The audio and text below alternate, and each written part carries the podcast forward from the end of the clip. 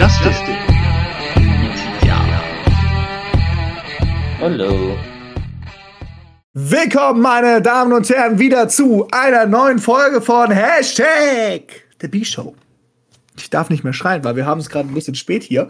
Und ich habe jetzt schon einen kleinen Mini-Anschluss bekommen hier bei mir in der Gegend. Aber das ändert nichts daran, denn wir nehmen heute Podcast auf und das an einem wunderschönen Samstag. Das heißt, ihr werdet es heute Abend hören schon oder morgen früh, denn am Sonntag ist nämlich großes Extrem Rules äh, Pay-Per-View-Match. Und wer ist dabei natürlich? Justin! Justin, du bist auch mit auf der Card, habe ich gehört. Ja, äh, ja, schönen guten Abend. ja, nee, ja, gut, auf der Matchcard bin ich jetzt selber leider nicht. Ähm, Beziehungsweise, ja gut, ähm, so brutal wird es ja wahrscheinlich eh nicht werden. Belastenderweise sieht mal die Matchcard wieder relativ dürftig aus, was jetzt bei Extreme Rules in den letzten Jahren äh, auch nicht unbedingt äh, ja, allzu verwunderlich ist ähm, oder nichts Neues sagen wir mal so. Ähm, ja, und heute, Inhalt des heutigen, der heutigen Folge ist natürlich jetzt im Vordergrund auch zuerst das ähm, Tippspiel, unser Tippspiel für das äh, Extreme Rules Pay-Per-View. Äh, dafür gehen wir alle Matches äh, einzeln durch. Sind jetzt äh, Stand äh, Samstagabend äh, auch nur sechs. ähm, da haben wir uns heute auch schon drüber gewundert, eigentlich so ein bisschen, dass sich da die Woche eigentlich, glaube ich, nichts mehr getan hat, so wirklich. Ähm, ja, das stimmt. Und ja,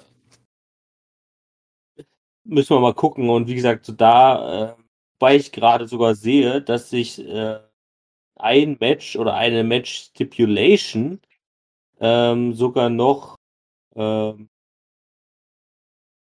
zumindest hier bei Wikipedia, wo wir unsere Quelle mal so ein bisschen hernehmen, noch geändert hat, glaube ich. Äh, zu, zumindest zu dem Zeitpunkt, wo ich es heute Vormittag äh, zusammen äh, erarbeitet habe, jetzt meine Liste äh, mein Skript hier, das ich immer so dabei habe, damit ich überhaupt noch weiß, über was ich hier reden muss. Ähm, genau, nee, aber ja, lass uns einfach mal beginnen, oder würde ich sagen, bevor wir hier ja. jetzt im heißen Brei rumreden. Richtig. Ich merke nämlich schon, ich hatte heute Grillabend und ich bin irgendwie so voll gegessen. Dass, dass voll gegessen und dazu vor oder voll getrunken. Ich weiß ja nicht, was du alles da gemacht hast heute. Nee, nee, getrunken war jetzt nicht so viel. Ähm, nee, aber ich merke so irgendwie, man hat so irgendwie dieses Gefühl so, Ach ja, alles so schön gemütlich. Nee. ähm, nee, aber komm, lass anfangen. So, ähm, das erste Match, ähm, über das wir hier heute sprechen, haben wir jetzt, wie gesagt, wir gehen ja immer so ein bisschen von unserer eigenen Liste so ein bisschen aus. Ähm, und da fangen wir heute an mit dem United States Championship Match. Und das hat sich tatsächlich diese Woche nochmal geändert. Ähm, prinzipiell stand ja schon seit vergangener Woche fest, ähm, dass ja, Sheamus hat ja gegen Drew McIntyre gewonnen, letzte Woche, und hat sich damit sozusagen noch die Chance äh, geholt, oh Gott, äh, gegen Damien Priest nochmal antreten zu können, ähm, gegen den er ja bei SummerSlam war das letzte Pay-Per-View, ähm, seinen Titel verloren hat, sein United States Championship. Und tatsächlich gab es diese Woche nochmal ein, ja, sozusagen zusätzliches Match ähm, zwischen Seamus und Jeff Hardy tatsächlich. Ähm, und da gab es sozusagen von vor, vornherein die Stipulation, sollte Jeff Hardy dieses Match gewinnen, äh, würde er zu dem Championship-Match hinzugefügt werden und daraus wird dann sozusagen ein Triple Threat Match. Ja, und das hat er tatsächlich dann auch geschafft. Ähm, tatsächlich auch ohne größere Eingriffe oder so. Also das war jetzt irgendwie auch nicht so von wegen, dass es halt eine komplette Ablenkung oder sowas gewesen wäre. Also Damien Priest hat sich da tatsächlich da auch rausgehalten. Ich fand es nur interessant, dass es sozusagen überhaupt angesetzt war diese Woche. Ähm, da ja auch sozusagen der vergangenen Woche Damien Priest in einem ähm, Titelmatch gegen Jeff Hardy gewonnen hat bei Raw, äh, da sozusagen schon der Titel verteidigt hat und Jeff Hardy verloren hat hat mich eigentlich gewundert, dass jetzt Jeff Hardy diese Woche sozusagen nochmal die Chance dafür bekommt. Ähm, ja, aber mich soll es eigentlich prinzipiell nicht stören, weil äh, eine Triple Threat Match ist auf jeden Fall immer schon mal äh, interessanter.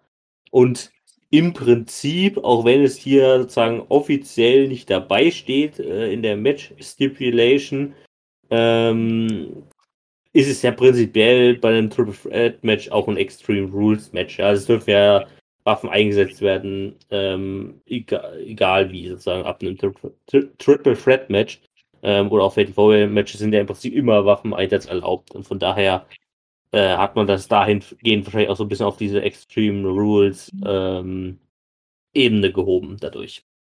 Ja, okay. Ja. ja, wie findest du so die Ansetzung, als das jetzt erweitert wurde?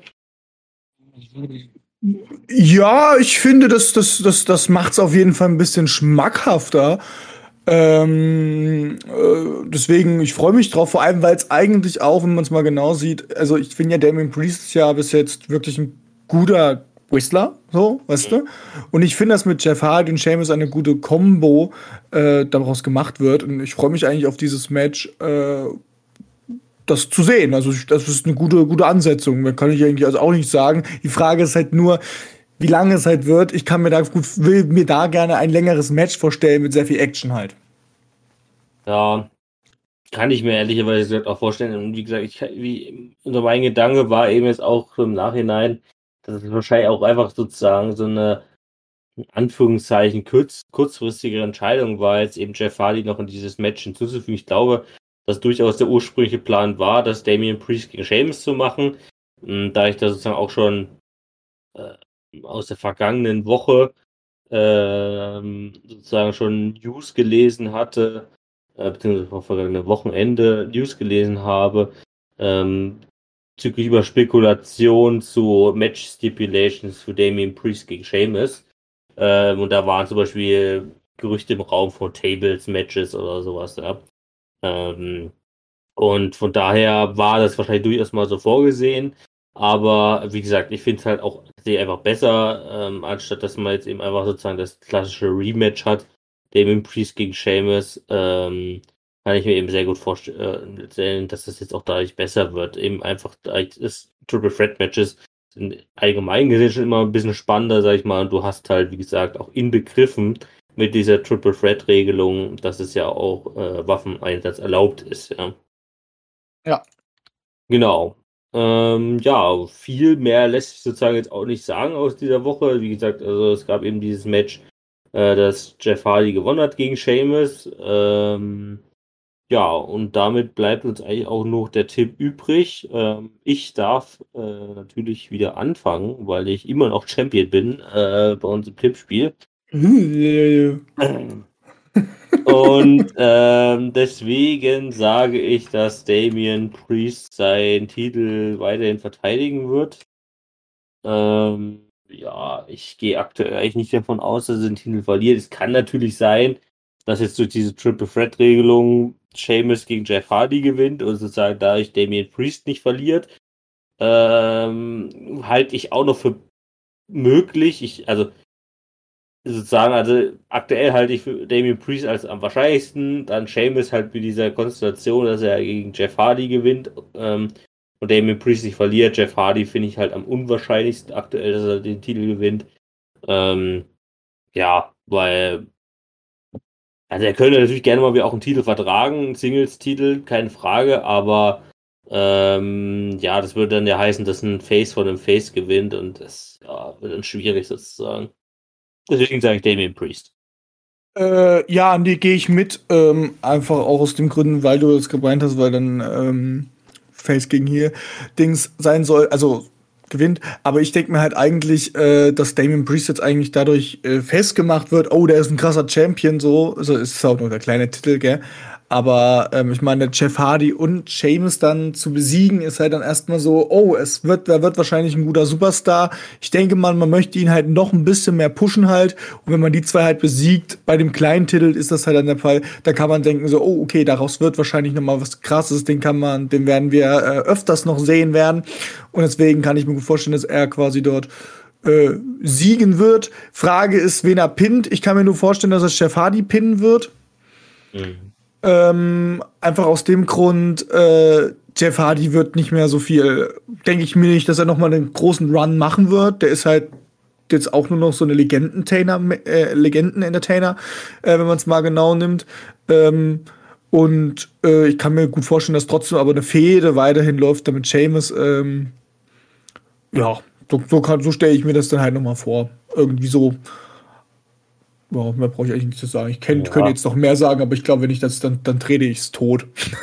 Ja, wobei ich tatsächlich auch davon so ein bisschen ausgehe, ähm, dass jetzt wahrscheinlich da dann auch danach Schluss sein können. Wir müssen ja auch bedenken, dass ähm, nächste Woche Freitag, also der 1. Oktober und der 4. Oktober, also der Montag da drauf, sind ja sozusagen schon die Draft Days äh, bei der WWE. Ja. Das heißt, da wird das Roster schon wieder komplett durcheinander gewürfelt. Also im Prinzip hat man da ja schon, ja, in vielen Fällen einen Neustart der äh, Fäden sozusagen. Ja, es kann natürlich sein, dass angenommen jetzt hier in der in dem Fall jetzt Sheamus und Damien Priest in der gleichen Show bleiben, ähm, dass die Fehde dann eventuell weitergeht, aber es kann natürlich auch sehr gut sein, dass Ja. sie jetzt bald getrennt werden und dann eh eine neue Storyline beginnt. Wobei im Prinzip, wenn man es halt mal so betrachtet, ist es halt ähm, diese, diese Draft-Ansetzung ist halt auch so ein bisschen unglücklich gewählt, was zumindest diese Storyline ähm, äh, Varia oder, ja, Konstanz eingeht, äh, weil du hast jetzt halt Anfang Oktober, das ist ja jetzt auch schon seit ein paar Jahren so, das ist jetzt nicht das erste Mal der Fall, ähm, hast jetzt Anfang Oktober den Draft und du hast Ende November, Mitte Ende November äh, Survivor Series. Und Ja. beides sind so Events, sozusagen, also beim, also sozusagen bis zum Draft laufende Storylines und ab dem Draft, weil halt das Roster ganz gut durcheinander gewürfelt wird, fangen viele neue Storylines eigentlich an. Und dann hast du aber eigentlich nur den Oktober dafür Zeit, sozusagen für die Storylines, weil du ja im November eigentlich schon wieder für die Survivor Series hinein, äh, hinauf äh, ausarbeiten musst, wo dann ja Storylines auch wieder schon fast nur so, so eine zweite Rolle spielen, weil es dann halt viel dazu geht, natürlich Raw gegen SmackDown, wobei man natürlich auch da sagen muss, das war jetzt die letzten Jahre ja auch eher so, auch vor allen Dingen das letzte Jahr, glaube ich, ähm, war das ja auch eher so ein bisschen dürftig. Also da äh, gab es eigentlich so gut wie keine Survivor Series Fehde, so gefühlt. Lag natürlich schon ein bisschen an Corona, aber ähm, ja, mal gucken, wie sich das so dieses Jahr gestaltet. Ja. Ähm, gut. Ähm, damit kommen wir auch schon zum zweiten Match. Und äh, ja. Das ist ein Match, äh, wo ich schon letzte Woche gesagt habe äh, im Podcast, dass ich da eigentlich null Verständnis für habe, warum dieses Match ähm, ja Überhaupt zustande gekommen ist. stattfindet, ja. Ähm, nämlich Liv Morgan gegen Carmella. Entstand ja im Prinzip so ein bisschen aus so einer kleinen, kleinen Smackdown-Fehde, ja, ähm, die jetzt schon seit ein paar Wochen da so vor sich hin dümpelt, sag ich mal, und dann kam halt irgendwann jetzt, ich glaube auch vor zwei Wochen erst äh, Liv Morgan, dann hat Carmella eben zu einem Match bei Extreme Rules rausgefordert. Ähm, ja, und jetzt seit ein paar Tagen ähm, oder ich würde fast sogar sagen, erst seit heute. Also wie gesagt, ich bin mir nicht sicher, aber ich würde fast behaupten, dass ich, als ich das heute Vormittag, früher Nachmittag hier zusammengefasst habe für unsere ganzen Dateien, die wir haben, ähm, stand die Stipulation noch nicht so fest, wie sie jetzt hier feststeht. Denn jetzt mittlerweile steht da, zumindest bei Wikipedia, ein Three Stages of Hell Match. Ähm, erkläre ich gleich nochmal ungefähr, was es ist. Ähm, nur mein erster Kommentar so dazu ist es auch noch weiterhin, das macht das Match nicht interessanter. Meiner Meinung nach. Also, auch wenn es sehr coole Was ist das? Was ist das nochmal? Kannst du mir nochmal die Stipulation nochmal vorlesen? Ich raff die gerade nicht. Ja, genau, also es ist Three Stages of Hell Match. Ja. Ähm, ja, und im Prinzip, also ge- genau kann ich es dir nicht erklären. Auf jeden Fall ist es im Prinzip, ähm, sind es drei Matches hintereinander, ja, sozusagen. Beziehungsweise es können rein theoretisch auch nur zwei sein. Äh, also du beginnst mit einem Match, was eine Stipulation hat. Ja, also meinetwegen, das erste Match ist ein False Count Anywhere Match. So. Das Ja. endet, einer hat gewonnen und bekommt einen Punkt. Ja, also was ich, sagen wir jetzt mal, Liv Morgan gewinnt das erste Match, bekommt einen Punkt. Dann beginnt das zweite Match mit einer neuen Stipulation. Also meinetwegen, das zweite Match ist ein äh, Tables-Match, ja, zum Beispiel. Das gewinnt Ja. dann Carmella und steht 1-1. Und wer dann im dritten Match gewinnt, hat insgesamt gewonnen. Du kannst rein theoretisch natürlich auch schon nach zwei Matches gewinnen, wenn du halt das erste und das zweite Match gewinnst.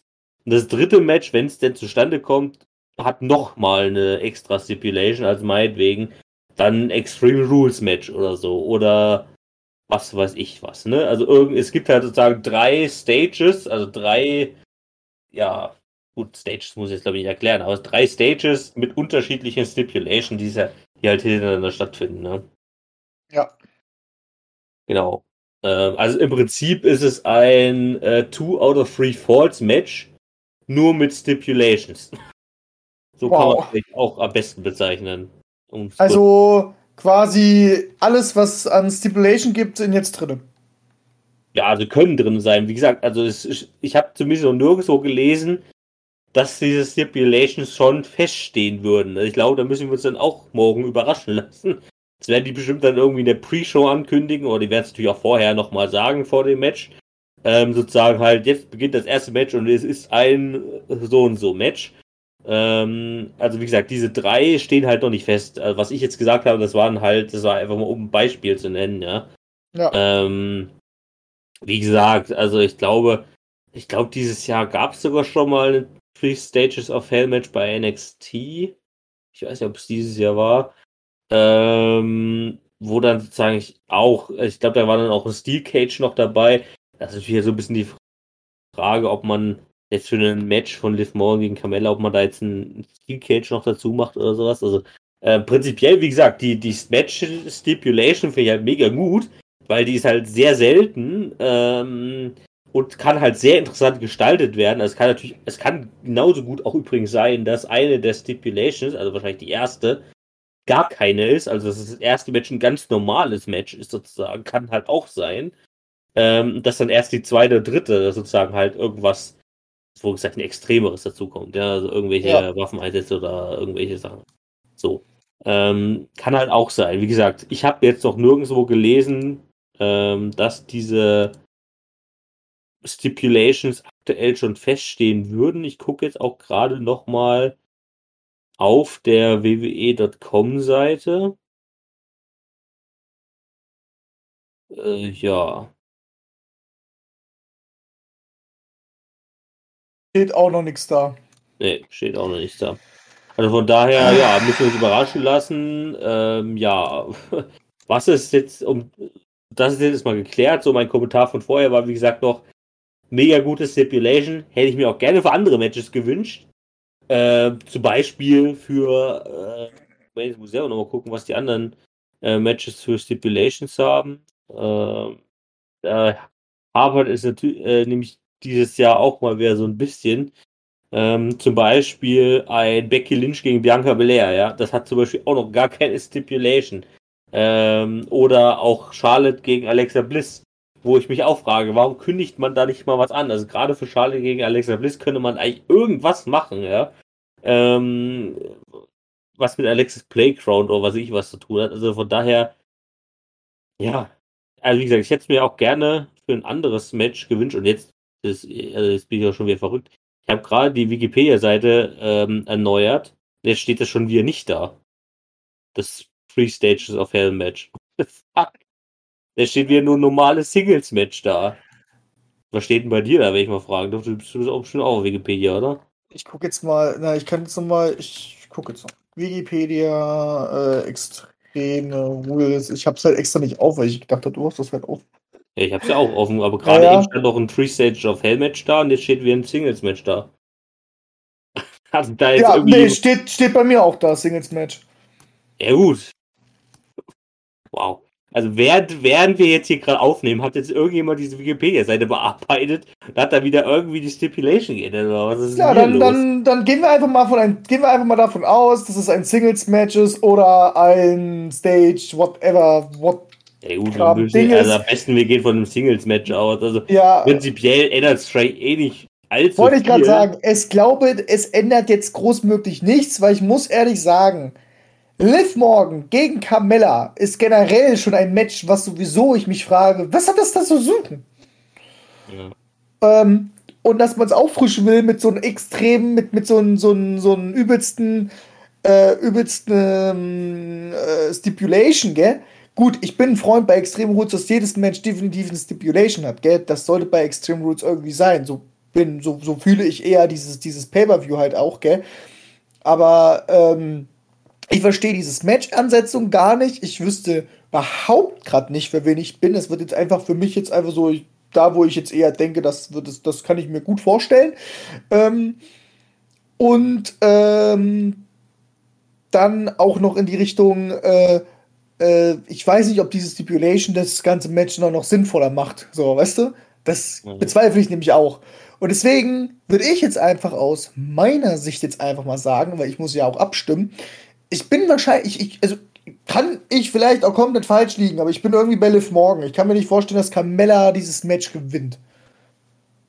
So, dass man Liv Morgan das gewinnen lässt. Weil ich kann mir vorstellen, dass WWE sagt, oh, von Liv Morgan, da können wir uns wahrscheinlich noch viel mehr erwarten als von Carmella. Aber ich muss auch ganz ehrlich sagen, ich habe keinen Plan. Nee, also ich stimme dir da auch äh, vollkommen zu. Ich habe jetzt tatsächlich auch noch gar nicht gesagt, was jetzt eigentlich diese Woche nochmal passiert ist. Ähm, ja, das ist mir auch egal, weil, ich muss auch ganz ehrlich sagen, selbst wenn du mir sagst, was da passiert ist, so, das ist eine Storyline, die mich halt auch überhaupt nicht interessiert. Ja, genau. Also rein theoretisch, äh, um es nochmal abgehandelt zu haben, ähm, es gab bei SmackDown ein Match zwischen Selina, Selina Vega, die sich ja auch in der letzten Woche so ein bisschen mit Carmella angefreundet hat, und Liv Morgan ähm, was tatsächlich Selina Vega gewinnen konnte. Ähm, allerdings auch eben durch Ablenkung von Carmella außerhalb des Rings und dadurch ähm, ja, hat Liv Morgan dann tatsächlich auch nochmal diese Woche verloren an sich, sozusagen am Freitag bei äh, SmackDown. Aber äh, ja, ich bin da trotzdem auch auf deiner Seite. Ähm, ja, Liv Morgan äh, macht ja auch in den letzten Wochen durchaus eher den Anschein, dass sie gepusht wird, so ein bisschen.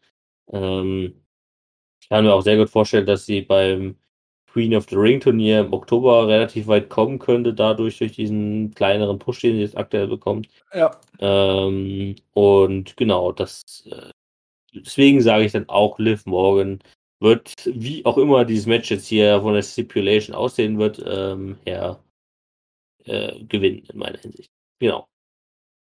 Gut, ähm, für das nächste Match bleiben wir ebenfalls bei äh, SmackDown. Und es ist das SmackDown Tag Team Championship Match äh, zwischen den Usos und den Street Profits. Ähm, ja. Ja, also übrigens auch keine Stipulation aktuell. Äh, wobei man daher durchaus auch bei Tech-Teams äh, einige Möglichkeiten hätte, rein theoretisch. Aber okay. Ähm, ja, prinzipiell will ich hier eigentlich gar nicht viel sagen. Also viel ist auch nicht passiert, wenn man ehrlich ist, diese Woche. Aber ich will tatsächlich eigentlich gar nichts dazu sagen, weil es eigentlich einer wichtigeren Storyline ähm, vorgreifen würde. Ja, wobei eigentlich ist es egal. Ähm, es gab jetzt diese Woche beim SmackDown Main Event ein Match zwischen Roman Reigns und Montez Ford von den Street Profits. Es stand so ein bisschen dadurch, dass Montez Ford im Backstage-Bereich ein Interview gegeben hat, wo er schon mal so ein bisschen was zu ähm, ja, dem Tag-Team-Match sagen sollte gegen die Usos. Und da, da hat er diese halt so ein bisschen, ja, also ein bisschen runtergemacht, sag ich jetzt mal. Äh, und äh, das hat eben Roman Reigns gesehen, sozusagen über seinen Fernseher in seinem äh, in seiner Umkleidekabine ähm, und daraufhin hat er dann Paul Heyman losgeschickt und der hat dann sozusagen gegenüber Adam Pierce und so Deville den Vorschlag gemacht, dass dann doch Roman Reigns ähm, gegen Mortis Ford antreten könnte in einem Singles-Match. Ähm, ja, Angelo Dawkins, also der Tag-Team-Partner von Mortis Ford, war auch diese Woche bei SmackDown gar nicht da. Dazu hat Montesfort auch gesagt, er sei bei einer Hochzeit oder so, war, glaube ich, die, äh, die, die Aussage. Ähm, deswegen war er eben auch alleine. Ähm, ja, und verständlicherweise hat er dann auch dieses Singles-Match gegen Roman Reigns äh, per Submission verloren. Ja, und was danach passiert ist, darauf gehe ich dann nachher nochmal ein, wenn wir auf das Roman Reigns-Match zu sprechen kommen. Ähm, genau, weil das im Prinzip schon wieder für eine andere Storyline relevant ist. Ja, und viel mehr ist, wie gesagt, jetzt eigentlich auch nicht passiert. Ja, also auch wenn man jetzt äh, auf die vergangenen Wochen vielleicht nochmal zurückguckt, ähm, da hatten wir, ja, Also wirklich äh, verstehe ich dieses Match halt auch nicht so wirklich. Also auch die Woche davor, da gab es halt Big E und Finn Balor haben gegen die Usos gewonnen. Also da haben die Street Profits in dem Sinne eigentlich auch gar keine Rolle gespielt. Und ich kann gerne noch mal eine Woche zurückgucken. Ja, okay, da gab es dann, alles klar, okay, jetzt weiß ich auch, glaube ich, warum es stattfindet. Nämlich vor zwei Wochen bei SmackDown gab es das SmackDown Tag Team Championship Match ähm, zwischen den Street Profits und den Usos. Und darin hat dann Roman Reigns eingegriffen, ähm, hat sozusagen die Street Profits angegriffen. Dadurch wurde es dann eine Disqualifikation. Ähm, und dadurch findet jetzt wahrscheinlich argumentatorisch dieses Match statt. Aber dass man dafür jetzt zwei Wochen zurückgucken muss, das habe ich dann jetzt auch nicht mehr auf dem Plan, wenn ich mal ehrlich bin. Aber das ist zumindest die Grundlage. Ähm, ja, tippen. Ach, eigentlich eigentlich gibt es aktuell, finde ich, keinen Grund dafür, gegen die Usos zu tippen. Also, äh, ja, also ich tippe auf die Usos. Ähm, ich glaube nicht, dass, also ich wüsste auch nicht, warum die Street Profits jetzt diesen Titel gewinnen sollten. Ähm, macht für mich aktuell noch nicht wirklich einen Sinn. Auch die Street, Street Profits die sind ja bei mir oder auch bei uns jetzt eh nicht allzu beliebt, sage ich jetzt mal auch. Ähm, also da würde ich mir jetzt auch eher nach dem Draft gerne nochmal eine andere Fehde wünschen, sozusagen. Ähm, ja, von daher bleibe ich bei den Usos. Joa, ähm. Ich kann mir das auch, na, nee, nee, ich muss auch der Usus eigentlich sagen, weil äh, das, das gehört irgendwie. Ich kann mir jetzt nicht vorstellen, dass sie jetzt diesen Gürtel halt abgeben. Ähm, ich glaube, die wollen, sollen jetzt halt mit gepusht werden, um halt auch dieses ganze Rome Reigns Sache halt mit anzutreiben. Äh, ja, nee, das ist wird der Usus sein und ich will auch irgendwie nicht, dass die Street Profits dann halt da das Ding sich halt holen, weißt du.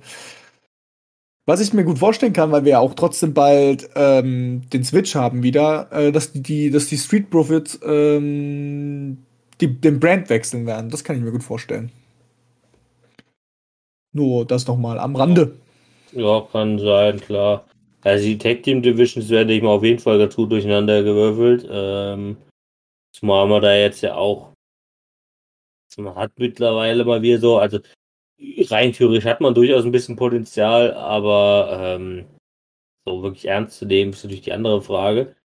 Ähm, ja. Ja, das ist ja erstmal egal, ob wir sie ernst nehmen, gell? Wenn WWE hat auf jeden Fall, sieht da anscheinend irgendwas, was wir nicht zum Beispiel sehen bei, bei den äh, Street Profits. Sonst wären die nicht lange, ja, äh, monatelang auch Champions gewesen. Ja. Darf man auch nicht vergessen. Ähm, genau. Ähm, das nächste Match ähm, auf unserem Zettel ist das äh, Raw Women's Championship Match zwischen Charlotte Flair und Alexa Bliss. Ja, und wie gesagt, das habe ich ja vorhin schon mal so ein bisschen angesprochen, hat wie auch so ein paar andere Matches leider noch keine offizielle Stipulation. Ich hoffe, da ändert sich auch noch so ein bisschen was, weil eigentlich prinzipiell könnte man da, besonders da, eigentlich sehr gut irgendwas einbauen. Ja, also ähm, halt, ob das jetzt irgendwas mit halt Alexis Playcrowd zu tun hat oder oh, was weiß ich denn was. Also, ne, also das Potenzial, also auch wenn es nur meinetwegen False Card Anywhere Matches oder sowas, aber das Potenzial wäre auf jeden Fall da, äh, irgendeine Stipulation reinzumachen. Und wie gesagt, also da hoffe ich auch noch so ein bisschen drauf, dass es da noch ein bisschen in die Richtung geht. Ähm, ja, aktuell können wir sozusagen, wie gesagt, auch nur das Singles-Match tippen, wie, wobei man auch, wie gesagt, äh, ein bisschen dazu sagen muss, so wirklich viel am Match-Ausgang werden die Stipulations ja im Grunde auch nicht wirklich ändern. Ähm, deswegen ja. bleibt sie so äh, bei dem Match. Ja, was da diese Woche passiert, eigentlich auch belastenderweise nicht viel. Ich habe es schon zum Mitjahr äh, in der Vorbereitung gesagt äh, für die Folge, dass man, oder dass ich heute prinzipiell wahrscheinlich sogar mehr über Themen, also die wir dann noch danach behandeln, ähm, mehr über Themen besprechen kann, die nichts mit dem Pay-Per-View zu tun haben, sondern die halt nur bei Raw oder SmackDown thematisch da waren, als über Themen, die für das Pay-Per-View relevant sind, weil viele Themen oder viele ja, Matches, die wir jetzt hier besprechen, innerhalb des Pay-Per-Views, da ist halt wirklich wenig passiert. Dafür ist bei anderen Bereichen viel mehr passiert. Ja. Da gibt es aber keine, äh, keine Pay-Per-View-Matches. Also, ich verstehe da auch nicht so wirklich den Sinn dabei.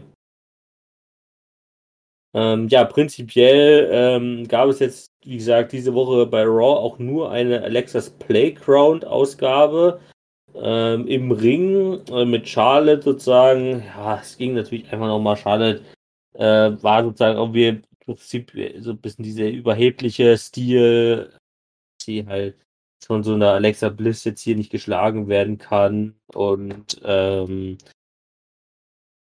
dass sie sich auch persönlich eher, wie es dann die alte Alexa Bliss zurückwünschen würde, weil sie nicht versteht, was hier mit ihr jetzt sozusagen seit ein paar Monaten los ist, was sie so Probleme hat.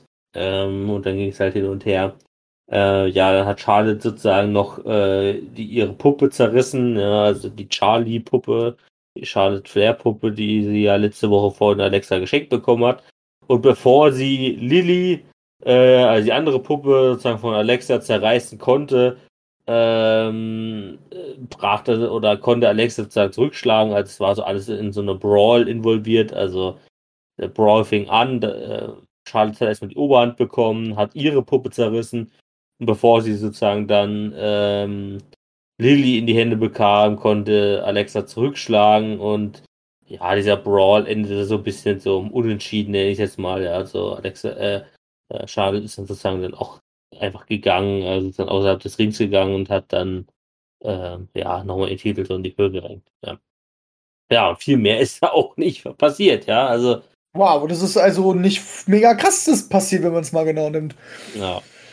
Also, also diese, halt, mir fällt gerade ein reiner Story äh, Promo-Aufbau, ja. Ja, mir fällt halt nur gerade wieder auf, halt wie krass einfach die Woche wenn es um wenn es um den Pay-per-View halt geht. Also wenn wir kurz von in der Pay-per-View-Woche, gell?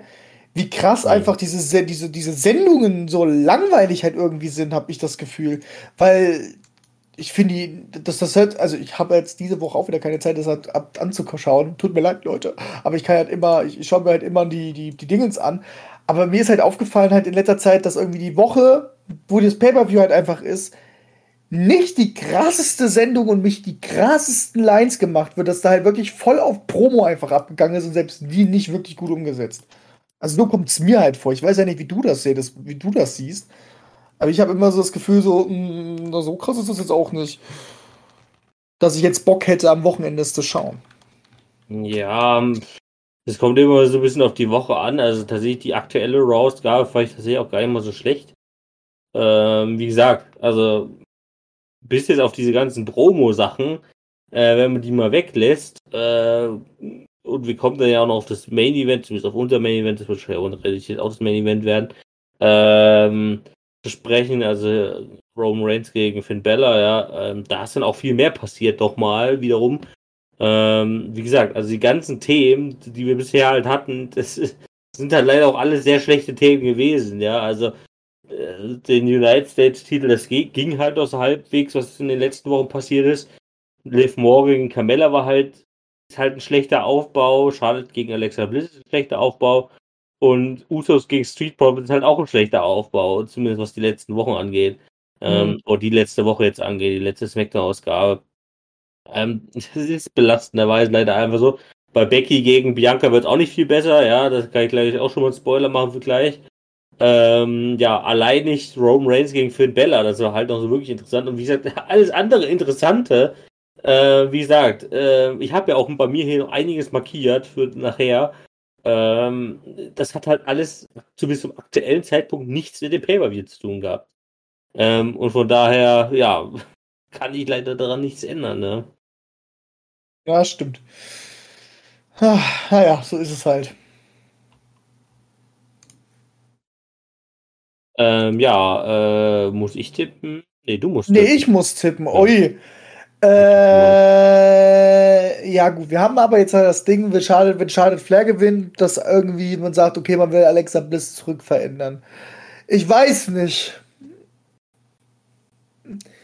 ich habe so das blöde Gefühl, dass die WWE weiterhin an diesen, an diesen Stil von Alexa Bliss handeln möchte, weil halt auch irgendwie diese Puppenverkäufe, Merchandise halt eigentlich gar nicht so scheiße angekommen sind. Und wenn ein Merchverkauf gut ankommt, das belassen sie die Charaktere und die, die jeweiligen äh, Gruppen ja auch so, wie sie sind. Ich kann mir gut vorstellen, dass. Ist es ein Titelmatch? Ja, gell? Nee. Ja, für Raw Women's Doch. Championship. Es geht um ein Titelmatch, okay. Ich kann mir gut vorstellen, keine Ahnung, ich. Äh, hm. Ich, ich, äh, ich, ich möchte halt aber irgendwie auch nicht, dass Charlotte. Also, ich, ich kann mir jetzt nicht vorstellen, dass Charlotte Flair lange diesen Titel halt, hält. Ähm, wird Alexa Bliss gewinnen? Ist jetzt die Frage. Ich gehe mal aus, dass Alexa Bliss den Titel gewinnen wird. Ist mir jetzt scheißegal, ob ich da jetzt reinwichse. Aber ähm, ich kann mir nur vorstellen, dass er einfach damit sagen wird, ey, die kann noch mehr, als sie eigentlich will. Ähm, aber auch nur, weil ich auch davon ausgehe, äh, weil, weil wenn Charlotte gewinnt, dann wird es ja so was sein wie, äh, du kannst dich jetzt ändern. Keine Ahnung. Ich kann mir darauf gerade nicht wirklich einen reinbilden, muss ich echt zugeben. Ja, gut. Ähm, also ich bleibe, Bei Ähm, Charlotte. ja, ich bleibe bei Charlotte. Ähm, macht für mich aktuell auf jeden Fall deutlich mehr Sinn. Ähm, auch sie würde ich halt natürlich so prinzipiell, also ich, gut, man muss natürlich gucken, wie die Champions da letztendlich teilnehmen, aber ähm, prinzipiell würde ich Charlotte auf jeden Fall für eine auch Titelaspirantin sozusagen für das Queen of the Ring Turnier halten. Ähm, und da geht sie natürlich einfach dann dadurch gestärkter rein, dass sie, wenn sie jetzt den Titel gewinnen würde, zudem, sie hält den Titel ja nun jetzt auch schon wieder mal, äh, auch äh, erst nicht so lange. Ähm, deswegen, ich kann es mir auch ehrlicherweise gesagt nicht ganz vorstellen, ähm, dass man ihr den Titel jetzt schon wieder abnimmt. Ja, also, wie gesagt, sie hat den Titel ja damals bei Money in the Bank gewonnen, hat ihn dann einen Tag später bei Raw äh, durch den Cash-In verloren von äh, Nikki Cross äh, und hat den Titel ja jetzt ja dann erst bei SummerSlam gegen Nikki und Rhea zurückgewonnen äh, in dem Triple Threat Match. Äh, und da glaube ich halt, ich habe ja gesagt, nicht dran, ähm, dass das jetzt sofort wieder Ja. ähm, äh, beendet wird, sozusagen. Also das, das kann ich mir nicht vorstellen, dass Charlotte sozusagen schon, also dann gleich wieder nur einen Title Reign und eine Titelregentschaft von einem Monat hat. Das, das, das wird jetzt schon mal, denke ich, auch ein bisschen länger andauern. Und prinzipiell habe ich auch aktuell tatsächlich gar nicht mal so was dagegen. Also ich bin, wie gesagt, habe ich auch in den letzten äh, ein, zwei Jahren, wo ich Ja. jetzt diesen Podcast mache, jetzt auch nicht als großer Charlotte-Fan äh, Charlotte-Fan geäußert natürlich.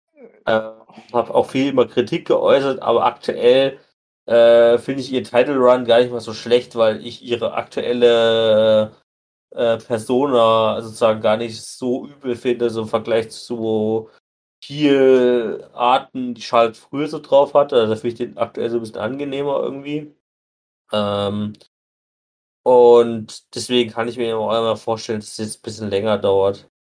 Ähm, und gerade wenn man davon ausgeht, dass äh, Alexa Bliss vielleicht einen, einen Charakterwechsel sozusagen bekommt, weg von Alexas Playground, ja, also Defeat, Alexa, wer das so bezeichnen möchte, ähm, dann würde es natürlich trotzdem irgendwie besser gehen, wenn sie sozusagen nicht Champion ist. Also wenn sie Champion ist, würde sie ja auch in ihrem äh, Charakter bestätigt werden in einer Art und Weise. Ja. Das sind so meine Gedanken dazu. Wie gesagt, also prinzipiell, natürlich kann auch Alexa Bliss gewinnen, keine Frage, aber ähm, ja, ich bleibe auch so ein bisschen bei Charlotte, auch so in weiser Voraussicht für, ähm, für Survivor Series, ja, also dass, dass wir da mal wieder das, das Match der Äonen haben, ja, Charlotte gegen Becky und so. Ähm, dass wir da mal wieder das große Match haben, was wir schon seit zwei Jahren nicht mehr gesehen haben oder so, davor aber zehnmal hintereinander. Na gut. Ja, gut, okay. Das, okay. Ähm, genau. Ähm, ja, und damit haben wir auch gleich schon das nächste Match eigentlich angesprochen, nämlich Charlotte, äh, Charlotte sag ich schon, Becky Ja, genau. Lynch Charlotte gegen, Flair gegen Becky Lynch, hast du absolut recht. äh, Becky Lynch gegen Bianca Belair für den SmackDown Women's Championship. Ähm, ja. Ich kann mich eigentlich nur wiederholen und zwar mit dem Satz, äh, viel gibt es dazu nicht zu erzählen. es ist halt echt belastend, ja. Also was willst du machen? Also genau diese sechs Matches, die aktuell für das Extreme Rules Pay-Per-View-Match angesetzt sind, zumindest die bisherigen fünf, ja, also wie gesagt, beim letzten Match ändert sich das gleich zumindest noch ein bisschen, aber zumindest bei diesen bisherigen fünf Matches alles im Prinzip ähm, Dinger gewesen, wo man nicht viel erzählen kann, zumindest bei den Frauen vor allen Dingen nicht, ja, also Charlotte gegen Alexa Bliss, wie gesagt, äh, Storyline-Aufbau jetzt in der letzten aktuellen Raw-Ausgabe. Ähm, Becky Lynch gegen Bianca Belair, auch eine reine Promo-Aufbau, da habe ich mich ja nun auch schon in der letzten Folge genügend dazu geäußert, deswegen will ich das jetzt auch gleich mal so nochmal äh, ausführlich machen, aber auch diese Woche sozusagen wieder nur bei SmackDown. Ähm, ja, Promo von Becky Lynch, das war auch gleich der Opener für SmackDown. Ähm, ja, es ging in der Zeit nochmal darum, dass sie nochmal auf diese letzte Woche eingegangen ist, über diese, äh, also dieses Homecoming Celebration für Bianca Belair, sozusagen, dass sich darüber aufgeregt hat, dass hier Bianca Belair so gefeiert wird, obwohl sie ja Champion ist. Und naja, so ein bisschen diese Sache. Ähm, da kam Bianca noch dazu, haben unterbrochen, ähm, haben da sozusagen sich gegenseitig noch angekeift. Und das endete dann sozusagen auch so ein bisschen im Brawl, der dann letztendlich äh, zumindest tatsächlich Bianca Belair gewinnen konnte, ja, mit dem Finisher, dem KOD. Ähm, aber ja, also wieder ein reiner Promo-Aufbau, diese Woche zumindest mal mit einem kleinen Brawl noch hinten dran, aber ja, viel mehr ist da leider auch nicht passiert. Ähm, und wie gesagt, beim letzten Frauenmatch, was wir vorhin ja auch schon besprochen haben, Liv Morgan gegen Carmella, ja, da gab es immerhin zumindest ein paar Matches, aber letztendlich der direkte Aufbau zwischen, zwischen Liv Morgan und Carmella, ja, gut, war halt auch jetzt nicht so bedeutend, ja. Na gut. Ja, und deswegen ist es jetzt auch hier eigentlich schon wieder schnell abgehandelt. Ähm, man kann jetzt eigentlich schon wieder tippen, weil wie gesagt, also Becky Lynch, Bianca Belair, ich fasse es gerne nochmal zusammen, ähm, seit äh, SummerSlam, also seit mehr oder weniger genau einem Monat, ja, wo Becky Lynch dann ihren Surprise Return hatte, den Titel innerhalb von, was weiß ich, wie viel waren 26 Sekunden oder so, den Titel gewonnen hat. Ähm, die gesamten vier Wochen, die jetzt darauf gefolgt haben, reiner Storyline-Aufbau äh, oder Promo-Aufbau, Storyline ist ja der falsche Begriff, der reiner Promo-Aufbau. Es gab sozusagen keine Woche, wo die beiden mal in einem Match gegeneinander angetreten sind. Im Prinzip hatte Becky Lynch seit diesem 26-sekündigen Match bei SummerSlam kein Match. Ähm, ich glaube, Bianca Belair hatte nochmal ein, zwei Matches mal zwischendurch bei SmackDown. Ähm, ja, und sonst war es wirklich reiner, reiner Promo-Aufbau. Und das ist halt, wie, wie ich so letzte Woche schon gesagt habe im Podcast, das ist wirklich absoluter Bullshit. Äh, und ja, Becky Lynch als Champion, tut mir leid, ist zurzeit der absolute Reinfall.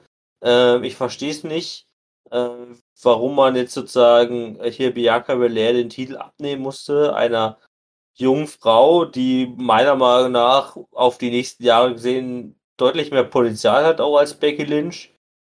Ähm, ja, aber Becky Lynch gilt halt anscheinend leider innerhalb der WWE immer noch als größerer Name, auch wenn sie äh, rein gar nichts tut im Ring. Ähm, zumindest was aktives Wrestling angeht. Ähm, und von daher, äh, ja, ist das auch ein weiteres belastendes Match, was wiederum aktuell keine Stipulation angekündigt hat. Also auch dieses Match ist zum aktuellen Zeitpunkt am Samstagabend als äh, stinknormales Singles-Match angekündigt. Wow, das ist ja mega langweilig, ey. Jo. Und von daher, äh, ja, bleibt nur der Tipp übrig. Äh, das letzte Match, was ich jetzt hier beginnen darf. Und ich tippe dennoch auf einen äh, Titelverteidigung von Becky Lynch. Auch wenn ich es mir natürlich äh, gerne genau andersrum wünschen würde. Also ich würde gerne Bianca Belair den Titel wieder zurückgeben. Gerade auch in Anbetracht jetzt auf den ähm, Draft. Denn ich kann durchaus schon verstehen, dass es da in den letzten Monaten sozusagen durchaus immer mal ein paar, so ein paar Probleme gab, bei SmackDown sozusagen ordentliche Storylines zu machen. Das hatten wir auch schon letzte Woche besprochen. Also, um es auch da nochmal zusammenzufassen, Bianca Belair hat den Titel bei WrestleMania gewonnen. Danach sollte hier eigentlich eine größere Fehde gegen Bailey stattfinden, die sich dann aber allerdings, glaube ich, nach einem Monat innerhalb dieser Storyline verletzt hat, ähm, dadurch ausfiel. Dann hat man versucht, den Sommer so ein bisschen durch Carmella und Selina Vega und so durch halt so einen Mix aus Frauen äh, zu, äh, über den Sommer zu bringen, sozusagen, bis dann Sascha Banks ihren Return gemacht hat. Ähm, sich dann ja auch kurzfristig vor SummerSlam wohl auch verletzt hat. Ähm, wodurch dann der Surprise Return von äh, Becky Lynch gab und dann halt, wie gesagt, in meiner Hinsicht dummerweise der Titel gewechselt hat. Ähm, und von daher, ja, äh, wie gesagt, ich kann es durchaus gut verstehen, dass da viele doofe Sachen, vor allen Dingen hinsichtlich Verletzungen passiert sind, die vielleicht hier halt die Ursprungspläne äh, da zerstört haben. Aber meiner Meinung nach trotzdem kein Grund dafür, warum man hätte Bianca Belair den Titel abnehmen sollen. Und wie gesagt, ich, ich kann es mir jetzt auch prinzipiell würde ich es besser finden, wenn äh, Bianca Belair den Titel zurückgewinnen würde, weil ich mir vor allen Dingen dann durch auch den Draft, also wenn auch sozusagen neue Frauen äh, sozusagen ins Roster kommen, also gehen wir davon aus, dass halt Bianca Belair bei SmackDown bleibt, logischerweise, ähm, dass dann sozusagen neue Frauen zu SmackDown kommen ähm, und dadurch dann sozusagen auch wiederum neue Storylines gestartet werden könnten. Äh, allerdings äh, macht es eben leider aktuell keinen Anschein daraus. Die WWE setzt, äh, wie es für mich den Anschein macht, äh, hundertprozentig auf Becky Lynch. Äh, wie gesagt, hat einfach aus Vor-Corona-Zeiten sozusagen ja, der größere Name war, bis sie sozusagen wegen ihrer Schwangerschaft ausgefallen ist. Ähm, und ja, für mich aber das absolut falsche Zeichen, leider. Also sagst du Becky, äh, sagst du Becky Lynch? Ja, mit einem weinenden Auge sage ich Becky Lynch, ja. Ja, und genau äh, da gehe ich mit. Ich kann mir aber leider auch vorstellen, dass man sagt, okay, Becky Lynch hat zwar den, den Gürtel gewonnen, aber Bianca Belair holt ihn jetzt sich wieder zurück. Weißt du? Damit Bianca äh, in dem Fall, äh, weil sie jetzt vorbereitet ist, auf Becky Lynch zu treten und dass man halt den Titelrun von äh, Bianca weitermachen will. Weil bis jetzt hat sie ja nicht wirklich äh, große besiegt, wenn man es mal genau nimmt. Und ein Sieger Becky Lynch würde Bianca auf jeden Fall mehr pushen. Ähm, ich weiß nicht. Ich glaube, ich habe mit Alexa Bliss sowieso schon Scheiße gesetzt ich habe das, deswegen kann ich, glaube ich, auch einfach mal sagen, ich, nee, ich gehe ich geh mal mit Bianca mit. Ich kann mir, kann mir gut vorstellen, ja, okay, man möchte Biggie Lynch wahrscheinlich ein bisschen mehr pushen, wieder, weil sie, weil sie letztes Mal Champion war und jetzt macht das ganze Ding halt weiter. Kann mir aber halt vorstellen, dass Bianca sich diesen Titel holt und Becky Lynch wahrscheinlich ähm, mit Seth Rollins ja also natürlich wechseln wird, äh, um dann halt auf Charlotte Flair zu treffen. Ich kann mir vorstellen, Bianca Belair holt sich da, holt sich den Titel. Ist mir jetzt egal. Ja, was denn? In letzter Zeit, in letzter Zeit, ich, ich, ich kann doch auch einfach mal meine Traumdinger halt machen, aber äh, ich kann mir gut vorstellen, dass eine WWE vielleicht auch sagen würde, nee, wir lassen Bianca jetzt gewinnen gegen Becky Lynch. Also ich ja, finde no auch risk, zur no Zeit fun. da auch nicht, no risk, no fun, ja. Ey, bis jetzt hat, hat mich die WWE, was manchmal meine Intuition äh, betrifft, wo ich mir äh, normale Shows angeschaut habe, nicht enttäuscht in der Sicht, dass ich sage, das wäre jetzt so lustig, will jetzt der und der gewinnen und dann gewinnen die halt trotzdem. So, weißt du, wo ich mir gedacht habe, das, das habe ich, äh, okay. Lass dich überraschen. Du wirst annehmen und wirst schon sehen, wenn Bianca Belair gewinnt. ich werde sehen, ja. Kommen wir zum letzten Match und das ist äh, höchstwahrscheinlich dann auch äh, im realen äh, Pay-Per-View dann das Main Event äh, Fall. Was soll es eigentlich sonst äh, von dieser durchaus überblickbaren Matchcard äh, Roman Reigns gegen The Demon Finn Bella. Das ist ja auch dann nochmal wichtig dazu zu sagen, dass äh, Finn Bellas Demon Persona ist. Ja, äh, wie gesagt, und das ist eigentlich so das einzige Pay-Per-View-Thema, wo tatsächlich mal so ein bisschen mehr passiert ist diese Woche. Äh, und zwar fing es interessanterweise auch schon bei Raw an. Äh, obwohl ja Roman Reigns SmackDown Superstar ist, klar, aber es gab ja da auch sozusagen in den vergangenen Wochen, äh, beziehungsweise in der vergangenen Woche, eine Woche zuvor sozusagen so ein bisschen die Konfrontation zwischen Roman Reigns und Big E, der auch, wie gesagt, neuer äh, WWE-Champion ist. Übrigens dann auch kein äh, Pay-Per-View-Matches, also so ein Rematch Big E gegen Äh, Bobby Lashley gibt es auch nicht. Ja? Ich glaube, das wird durchaus auch nicht mehr dazukommen, weil, also, wenn noch Matches dazukommen, glaube ich eher, dass das logischerweise kleinere Matches sind. Also, weil wir hier noch Raw Tag Team Championship, da kommen wir natürlich auch nochmal ein bisschen drauf nachher. Aber ähm, so ein Match Big E gegen Bobby Lashley wird jetzt natürlich spontan nicht mehr dazukommen. Das bezweifle ich sehr stark. Aber wie Ja. gesagt, es gab so ein bisschen dieses Aufeinandertreffen von Reigns und ähm, New Day. New Day hatte sozusagen auch, glaube ich, eine Woche zuvor bei SmackDown äh, eine Promo, so ein bisschen, beziehungsweise Big E hat so ein bisschen eine Promo von äh, The Bloodline, also von Roman Reigns unterbrochen. Und da hat sich Roman Reigns dann diese Woche bei Raw gedacht, ach komm, ich revanchiere mich mal. Äh, denn Raw hat diese Woche angefangen mit einer Promo von The New Day, äh, sozusagen, wo halt doch mal Kofi und Xavier noch mal ein bisschen äh, mit Big E gefeiert haben und die beglückwünscht haben und äh, es verdient hat, den Titel zu gewinnen. Äh, alles drum und dran. Ähm, und die wurden dann eben von The Bloodline, also von Roman Reigns in den Usos unterbrochen. Ähm, und daraufhin, nachdem es auch so ein bisschen gleich mal eskaliert ist, sage ich jetzt mal, äh, gab es auch gleich ein Six-Man-Tag-Team-Match zu Beginn dieser Raw-Ausgabe zwisch zwischen The Bloodline ähm, und The New Day. Und ja, äh, dieses Match endete dann allerdings etwas sehr merkwürdig. Also The New Day war eigentlich über einen Großteil des Matches tatsächlich im Vorteil, überraschenderweise. Ähm, ja, und zum Ende des Matches hin kam dann plötzlich Bobby Lashley raus, ähm, der sich dann natürlich gleich mal vor allen Dingen an äh, Big E, aber auch so ein bisschen an allen anderen abreagieren wollte, weil er, wie gesagt, ja aus äh, in der Vorwoche äh, den Titel verloren hat. Und ähm, ja, äh, Bobby Lashley kam dann raus, hat äh, außerhalb des Rings den aktuell zu dem Zeitpunkt nicht aktiven Part des Matches, sondern das war zu dem Zeitpunkt Roman Reigns und Xavier Woods, äh, hat zuerst Big E angegriffen, hat Kofi angegriffen, hat dann aber auch noch die Usos angegriffen. Also, wie gesagt, er hat dann auch gleich noch mit allen angelegt. Ähm, ja, und zu dem Zeitpunkt habe ich mich dann ehrlicherweise gefragt, warum läuft dieses Match immer noch weiter? Müsste das nicht aktuell eine Disqualifikation geben, äh, wenn da gerade irgendwie alle Leute angegriffen werden?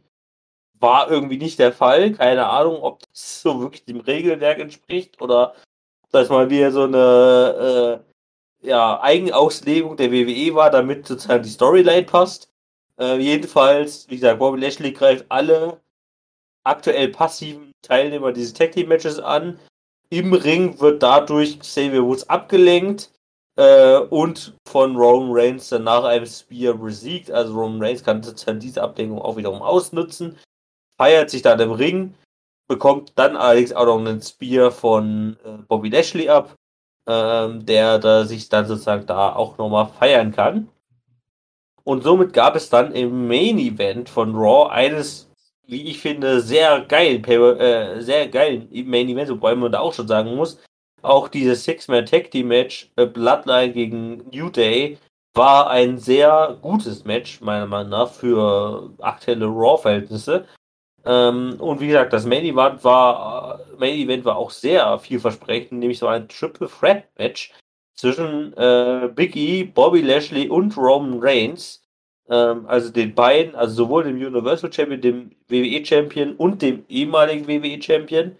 Ähm, ja, und letztendlich konnte dann dieses auch wirklich auch sehr gute Main Event ähm, konnte letztendlich auch hier Roman Reigns gewinnen per Spear und Pinfall äh, an Bobby Lashley. Also in dem Fall hat er sich dann sozusagen da für den Spear ähm, am Anfang der Show ein bisschen revanchiert.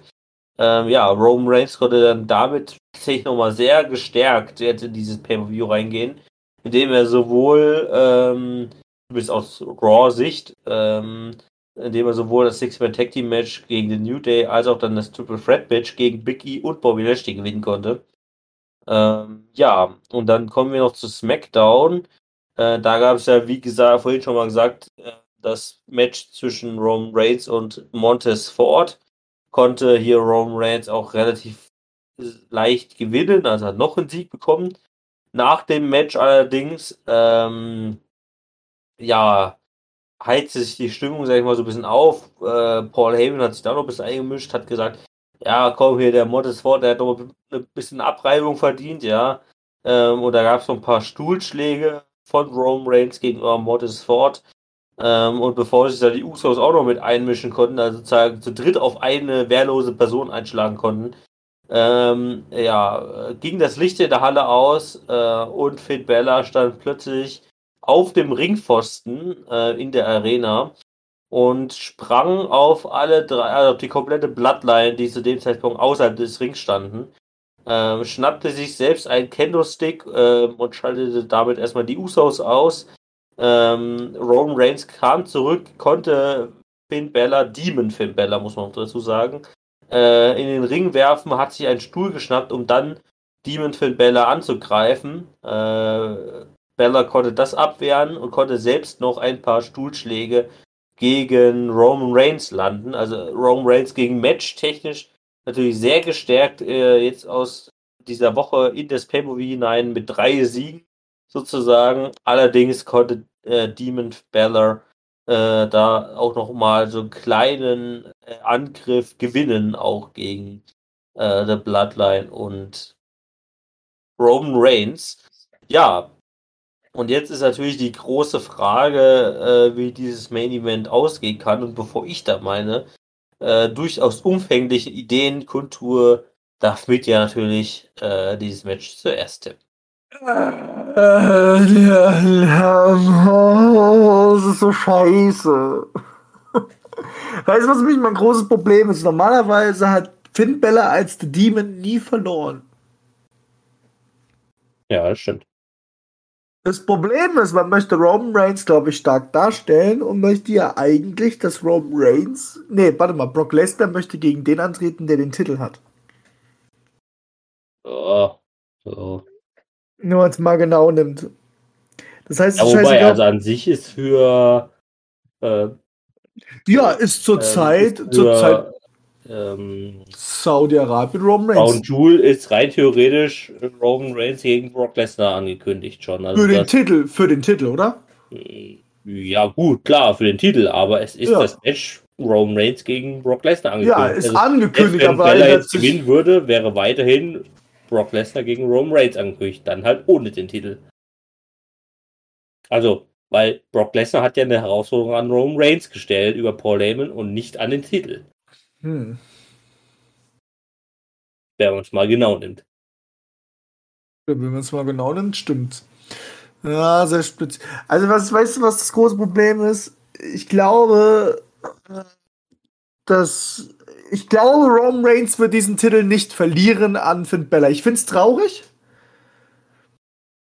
Aber ich kann mir nicht vorstellen, dass er, dass, dass, dass Finn Bella gewinnen wird. Ich denke, Roman Reigns wird gewinnen, aber Finn Bella wird nicht so verlieren, dass man denkt so, oh, der Demon ist so hö, krass und so, weißt du. Ich kann mir gut vorstellen, dass Paul Heyman irgendwas dafür macht. Dass da irgendwas passiert. Weil das ist ja, geht ja auch gerade so ein bisschen in den Vertrauen für, ist Paul Heyman noch im Vertrauen mit Roman Reigns so, weißt du, das wird ja auch so ein bisschen gerade angeteased, kann Roman Reigns Paul Heyman vertrauen.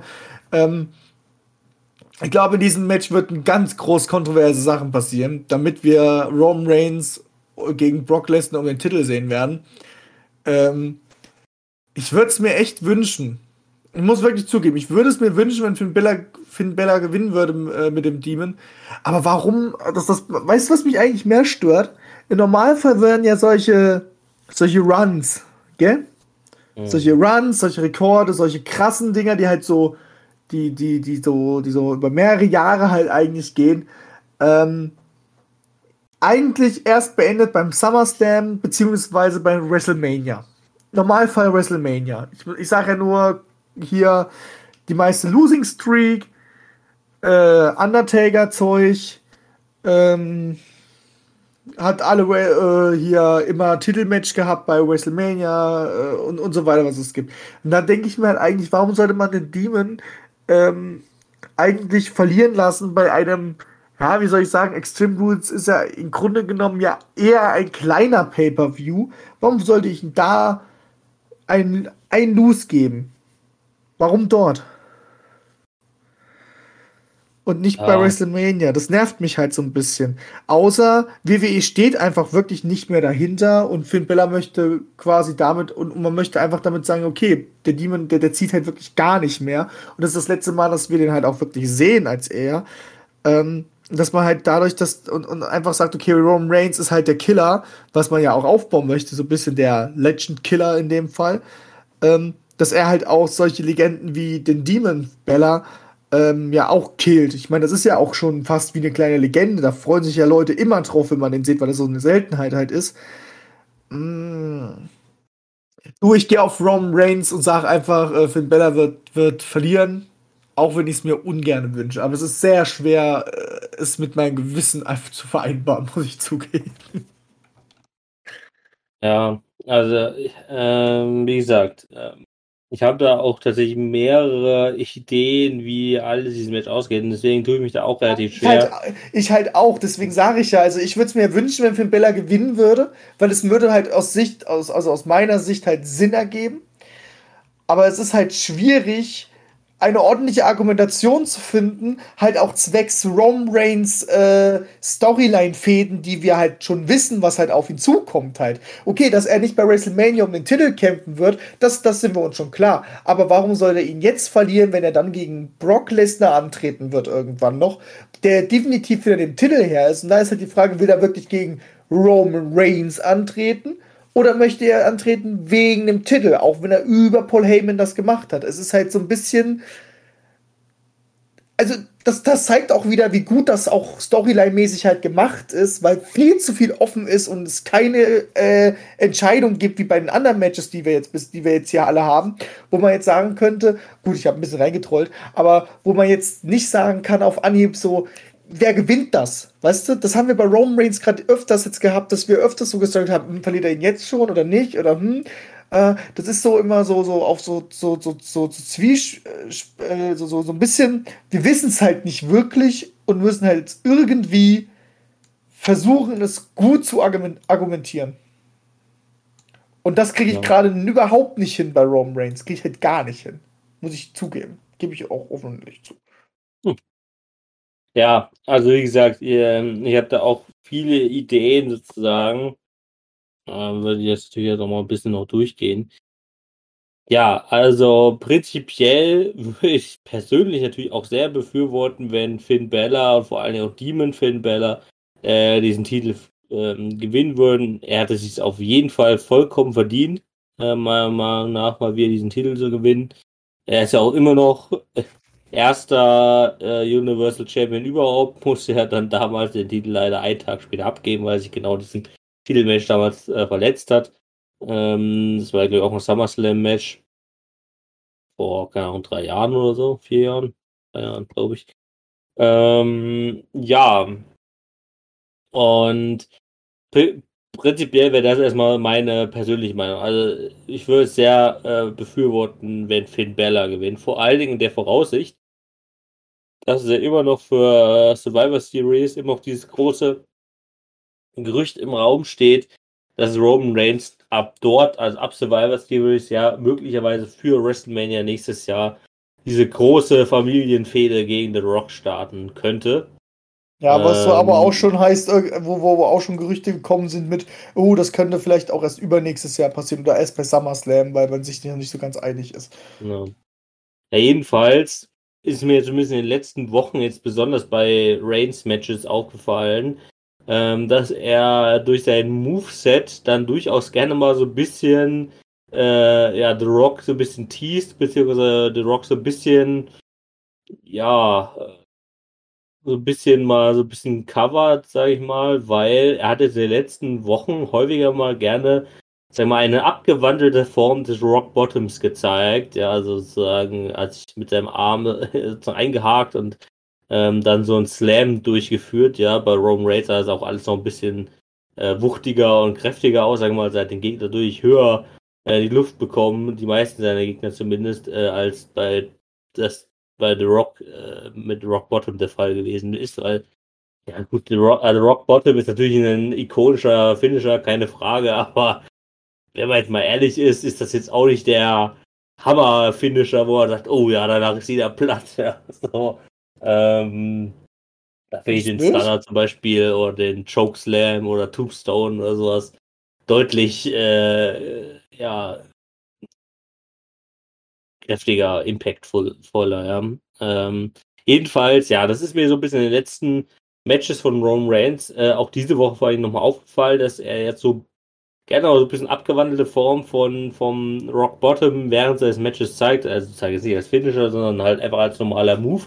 Ähm, und ja, da habe ich mir gesagt, hm, interessant. Dann hat zum Beispiel auch diese Woche, glaube ich, war das bei äh, beim Montesfort Match, glaube ich, äh, sogar einer der Kommentatoren gesagt, ja, was für ein äh, ja, äh, was für ein Move, ja, ähnlich des Rock Bottoms von The Rock und sowas. Also ähm, da habe ich mir gedacht, uh, ja, fangen sie jetzt schon langsam vielleicht dann doch schon an. Ich, ich wie gesagt, ich habe auch diese Sachen gelesen, von wegen, dass es immer nicht so ganz sicher ist, aber ähm, vielleicht ist jetzt da doch langsam mal so ein bisschen anfangen, so ein paar kleine Hinweise sozusagen zu verbauen.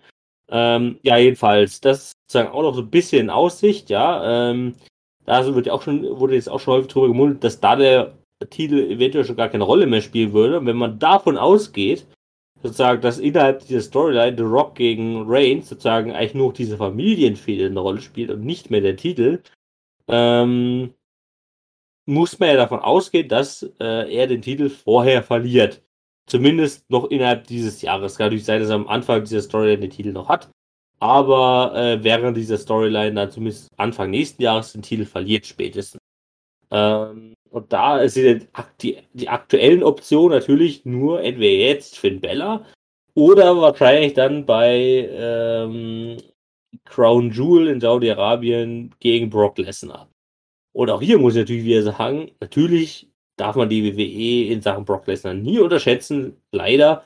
Und auch wenn Brock Lesnar aktuell Face ist und er mir dadurch irgendwie ein bisschen sympathischer ist, zumindest als dass er ein Heel ist, ähm, würde ich mir natürlich zehnmal mehr Finn Bella als Champion wünschen als Brock Lesnar. Ja, das ist eine grundlegende Voraussetzung bei mir.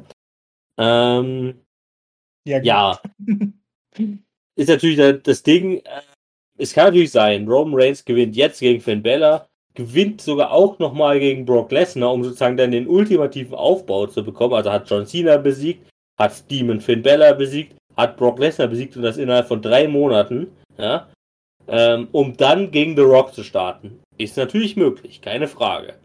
ja. Ähm, wäre sogar potenziell sehr gut möglich, ja. Äh, Ja. Es kann natürlich aber auch sein, dass er jetzt gegen Bella gewinnt, was extrem schade wäre, weil dann sozusagen Demon Finn Bella den, er- die seine erste Niederlage einstecken müsste in der WWE-Geschichte. Ähm, dann gegen Brock Lesnar aber verliert und dann sozusagen gegen The Rock startet. Eher schwierig. Oder er verliert jetzt gegen Finn Bella, gewinnt dann gegen Brock Lesnar, sagen noch, um dann nochmal wieder um den Aufbau zu bekommen, um dann gegen The Rock zu starten. Hm. So, das sind erstmal die Langzeitoptionen, die ich so habe, ja.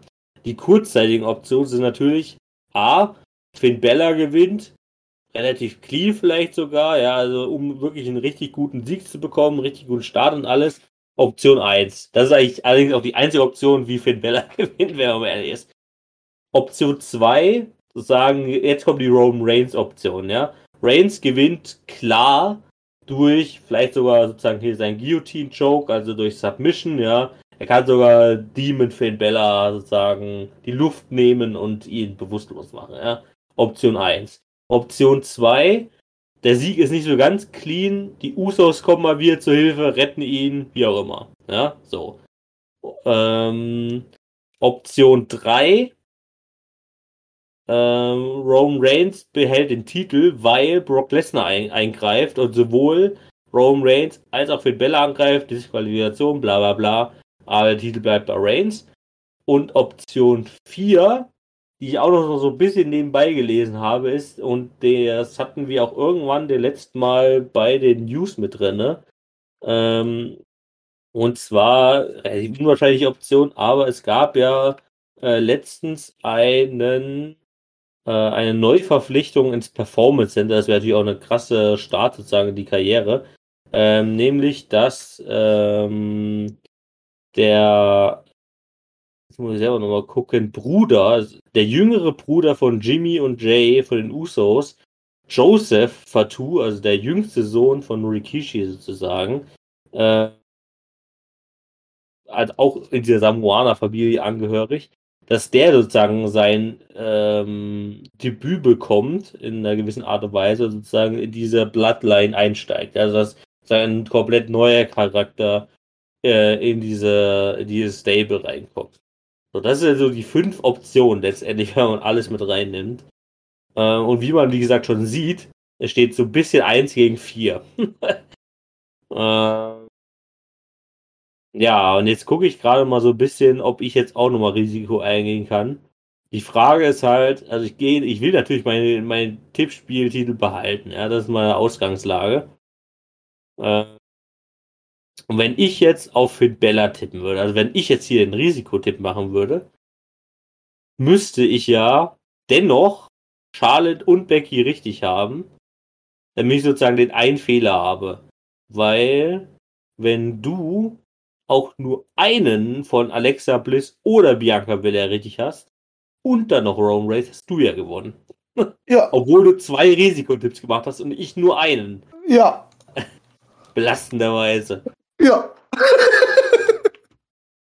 Finde ich's, find ich's doof? Hm, vielleicht. Lache ich dich aus? Hm, kann sein. Ist es mir egal? Ja. Ja, was mache ich denn jetzt? Achso, übrigens, das haben wir ja noch gar nicht gesagt, ja, das ist eigentlich noch eine ganz wichtige Sache, gerade in Anbetracht dessen, weil es ja ein Extreme Rules Pay-Per-View ist, ja. Dieses Match, ja, Roman Reigns gegen The Demon Finn Bella, ist ein Extreme Rules Match für den WWE Universal Championship. Und dadurch, Gott, da wäre ich fällt jetzt nicht drauf gekommen. und dadurch kommt der, äh, fällt ja so, sogar die äh, Disqualifikationsregelung weg, äh, wenn Brock Lesnar eingreifen oder beziehungsweise überhaupt jemand eingreifen würde. Oh, das ändert natürlich einiges, wenn ich gerade mal dahingehend überlege. Weil alle Eingriffe, egal von wem, also Usos, Brock Lesnar oder der neue Joseph Fatu, also wie auch immer es dem sein Name sein wird, äh, in der WWE, würden ja alle zu keiner Disqualifikation führen, fällt mir gerade auf. Hm. Ach, scheiße, da macht's, dadurch macht's den, den, das, den Tipp für Finn Bella ja noch deutlich unwahrscheinlicher. Ja, komm, ich gönn, ich gönn dir es nicht, ich tippe auch auf Roman Reigns. Ich habe jetzt mal überlegt, ob ich auf voll Risiko gehe, aber nee, das ist jetzt zu dem Zeitpunkt nicht wert. Auch wenn ich, auch wenn ich vollkommen auf Finn Bellas Seite bin und ich äh, sehr abfeiern würde, wenn er, wenn ich dieses Pay-Per-View gucke und er diesen Titel gewinnt, aber nee, durch diese Extreme Rules Regelung und die demzufolge nicht stattfindende Disqualifikation ist mir das dann doch zu risky. Ja, Ähm. deswegen gehe ich ja auch von Roman Reigns halt auch aus, weil, also ich bin jetzt, du hättest, also für die Zuschauer war es okay, dass du es nochmal gesagt hast, aber es war mir irgendwie klar, weil du die ganze Zeit noch nicht irgendwie gesagt hast, sagst, dass es bis jetzt ein Extreme Rules Match halt gibt, weißt du? Und ich mir gedacht habe, okay, dann ist das wahrscheinlich das Extreme Rules Match. Ähm, aber eben deswegen, da kann halt irgendjemand eingreifen, der halt einfach mit Absicht vielleicht für den Bella einfach angreift und fertig. So. Und das Ja, wär's dann halt. Also, Genau. Und das wäre es dann auch erstmal mit unserem Tippspiel für das Extreme Rules Pay-Per-View. Ja, es Mhm. waren letztendlich nur sechs Matches. Davon eigentlich auch, wenn man mal ganz ehrlich ist, nur zwei interessant, nämlich das United States Championship Match und das Universal Championship Match. Alle anderen vier Matches kann man meiner Meinung nach eigentlich äh, ja, ziemlich gut in die Tonne hauen. das Ähm, wird so, das Schl- also keine Ahnung, also ich will, also wir haben die Extreme Roots ja auch die letzten, also wir haben, ich sehe nur die Noten 2020, aber ich weiß noch von 2019, da, dass wir das auch nicht sehr gut bewertet hatten. Ähm, das, ich habe das blöde Gefühl, dass auch dieses Extreme Roots nicht das geilste wird. Ich habe das blöde Gefühl auch, dass, dass das wahrscheinlich das WWE so langsam vielleicht auch Extreme Roots gar nicht mehr bringt, wenn das so schlecht ankommt. Weil es ist halt auch nicht das Extreme Roots, wie sich halt alle Zuschauer das irgendwie vorstellen. ja. Keine Ahnung. Also vielleicht kann es noch durch spontane Matches gerettet werden, aber zumindest der, die aktuelle Matchcard macht leider keine großen Hoffnung auf ein wirklich gutes Pay-Per-View. Oh, überhaupt nicht. Gut. damit wollen wir es beenden, äh, machen eine kurze Pause und hören uns dann gleich noch mit den restlichen kleinen Themen von Raw und SmackDown und den paar News, die es noch in dieser Woche gab, wieder zurück. Bis gleich. Bis gleich. Willkommen wieder zurück aus der wunderschönen Pause. Ich hoffe, ihr habt etwas getrunken oder gegessen. Oder ihr habt War gar nichts davon gemacht, weil ich wahrscheinlich wieder, wie immer, wenn wir Pause machen, das ist für uns eher eine Pause, um für euch eine kleine Pause zu machen, dass ihr jetzt in dem Moment einfach Stopp drücken könnt. Aber eigentlich wisst ihr ja, dass das nicht wirklich eine Pause ist. Ha! Ich verarsche euch nämlich jedes Mal. Nee, alles okay. Ich wollte nur noch ein bisschen die Zeit überbrücken. Jetzt gehen wir weiter, denn wir haben ja jetzt über Pay-Per-View Extreme Rules gesprochen, aber es waren ja auch noch so ein paar Kleinigkeiten, die nichts mit dem jetzigen Dach zu tun hat. Aber wir müssen trotzdem mal drüber reden. Oder, Justin? Genau, ähm, und da fangen wir gleich bei Raw an mit einem, ja, für mich zumindest noch halbwegs potenziellen äh, spontanen Match für Extreme Rules, wo, was mir tatsächlich noch mal ein bisschen wundert, dass es nicht bei Extreme Rules stattfindet, nämlich noch mal ein äh, Rematch für die Raw Tag Team Championships zwischen äh, Team RK Bro und AJ und Omos. Ähm, ja, denn hier gab es auch noch bei Smack, äh, bei Raw natürlich diese Woche ein, finde ich, durchaus unterhaltsames Singles-Match zwischen Randy Orton und AJ Styles, was auch hier nochmal Randy Orton per RKO gewonnen hat. Ähm, wie gesagt, auch aus dem Grund sehr unterhaltsam, weil ähm, ja Randy und äh, AJ da auch eine sehr gute, gute Synergie hatten. Es waren ein paar sehr auch witzige Momente wieder dabei. Ähm, äh, Randy hat auch vor dem Match Matt klar gemacht, dass äh, sein einziger Zweck in diesem Match sein soll, dass äh, er sozusagen verhindern soll, dass Omos in dieses Match eingreift. Hat er auch ganz gut geschafft, denn Omos wurde auch während des Matches dann von der Ringseite verbannt. Ähm, ja, und auch durch diesen Punkt unter anderem konnte dann äh, Randy letztendlich dieses Match gewinnen. Wie gesagt, ich kann es mir vorstellen, dass es noch dazu kommt, wobei man natürlich auch da sagen muss, rein theoretisch natürlich durch die Niederlage von AJ Styles eher unwahrscheinlich, aber mal gucken. Ja. Ähm, das nächste Match war dann auch gleich im Anschluss, nämlich, beziehungsweise im Prinzip alle vier Themen, das sind insgesamt vier Themen, die ich noch für Raw habe, sind alle äh, auch sozusagen chronologisch in dieser Reihenfolge bei Raw passiert. Deswegen gehe ich gleich einfach weiter sozusagen. Äh, und zwar kam endlich, endlich die große, im Prinzip Tag-Team-Auflösung endgültig auch, äh, die wir schon seit, ja, eigentlich einem halben Jahr erwartet haben, wenn man ehrlich ist. Nämlich Shayna Baszler und Nia Jax, die haben sich ja sozusagen letzte Woche zerstritten, auch mal endgültig und endlich. Ähm, und hatten dann diese Woche auch gleich mal ein Match gegeneinander. Und da passierte etwas eigentlich sehr Unerwartetes, denn man hat es kaum geglaubt, Shayna Baszler hat ein Match gewonnen, und zwar gegen Nia Jax. Also als ich diese Match-Ansetzung gese gesehen habe, habe ich gesagt, okay, Nia Jax gewinnt, äh, Shayna darf sozusagen gleich wieder die nächste Niederlage einstecken und die pushen eh Nia Jax. So, genau das Gegenteil passiert. Shayna Baszler hat innerhalb, ich, von zwei Minuten oder zwei, drei Minuten sozusagen per Submission äh, gewonnen gegen Nia Jax, was eigentlich auch schon mal eine gute Leistung ist. Ähm, und äh, Shayna griff nach dem Match noch Nia Jax mehrfach an, ähm, sozusagen vor allen Dingen gegen, äh, ja, sozusagen mit Hilfe der Ringtreppen, ähm, sozusagen hat sie ihren Arm angegriffen, ähm, wodurch dann auch äh, erfolgreich auch sagen, ja, Shader mehr mehr Nia Jax anscheinend auch verletzt hat, Storyline-technisch. Äh, und äh, ja, Nia Jax fiel dadurch mal wieder etwas sehr komisch auf, weil ihre Schreie, ihre äh, Schmerzschreie, die waren wieder in so einer komischen Tonlage, wo einem einfach nur die Ohren wehtun können. Ähm, wo ich mich auch wieder gefragt habe, wie kann man eigentlich so scheiße schauspielen, aber gut, ähm, naja, Jax ist da ja eh kein all- allzu positives Beispiel. Ja, freut mich aber sehr, dass Shayna Baszler jetzt anscheinend erstmal, also wie gesagt, Nia Jax könnte vielleicht sogar verletzungsbedingt erstmal, also Storyline verletzungsbedingt erstmal vielleicht sogar eine Zeit lang ausfallen. Mal gucken, wie sich das so weitergestalten wird. Aber ich finde es auf jeden Fall sehr gut, dass Shayna Baszler anscheinend erfolgreich aus dieser Tag-Team-Trennung hervorgehen wird. Wobei ich, wie gesagt, eher davon ausging, äh, weil ich die WWE dann doch ein bisschen kennengelernt habe in den letzten Jahren, ähm, dass ich eher damit gerechnet hätte, dass Nia Jax ähm, als dominierendere Frau da rausgehen könnte.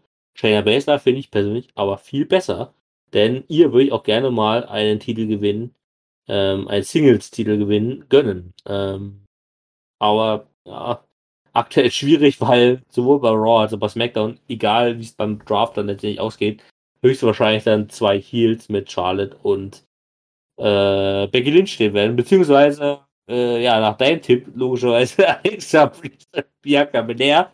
Also da wäre durchaus das Potenzial auch für, äh, für Shayna Baszler gegeben. Ja.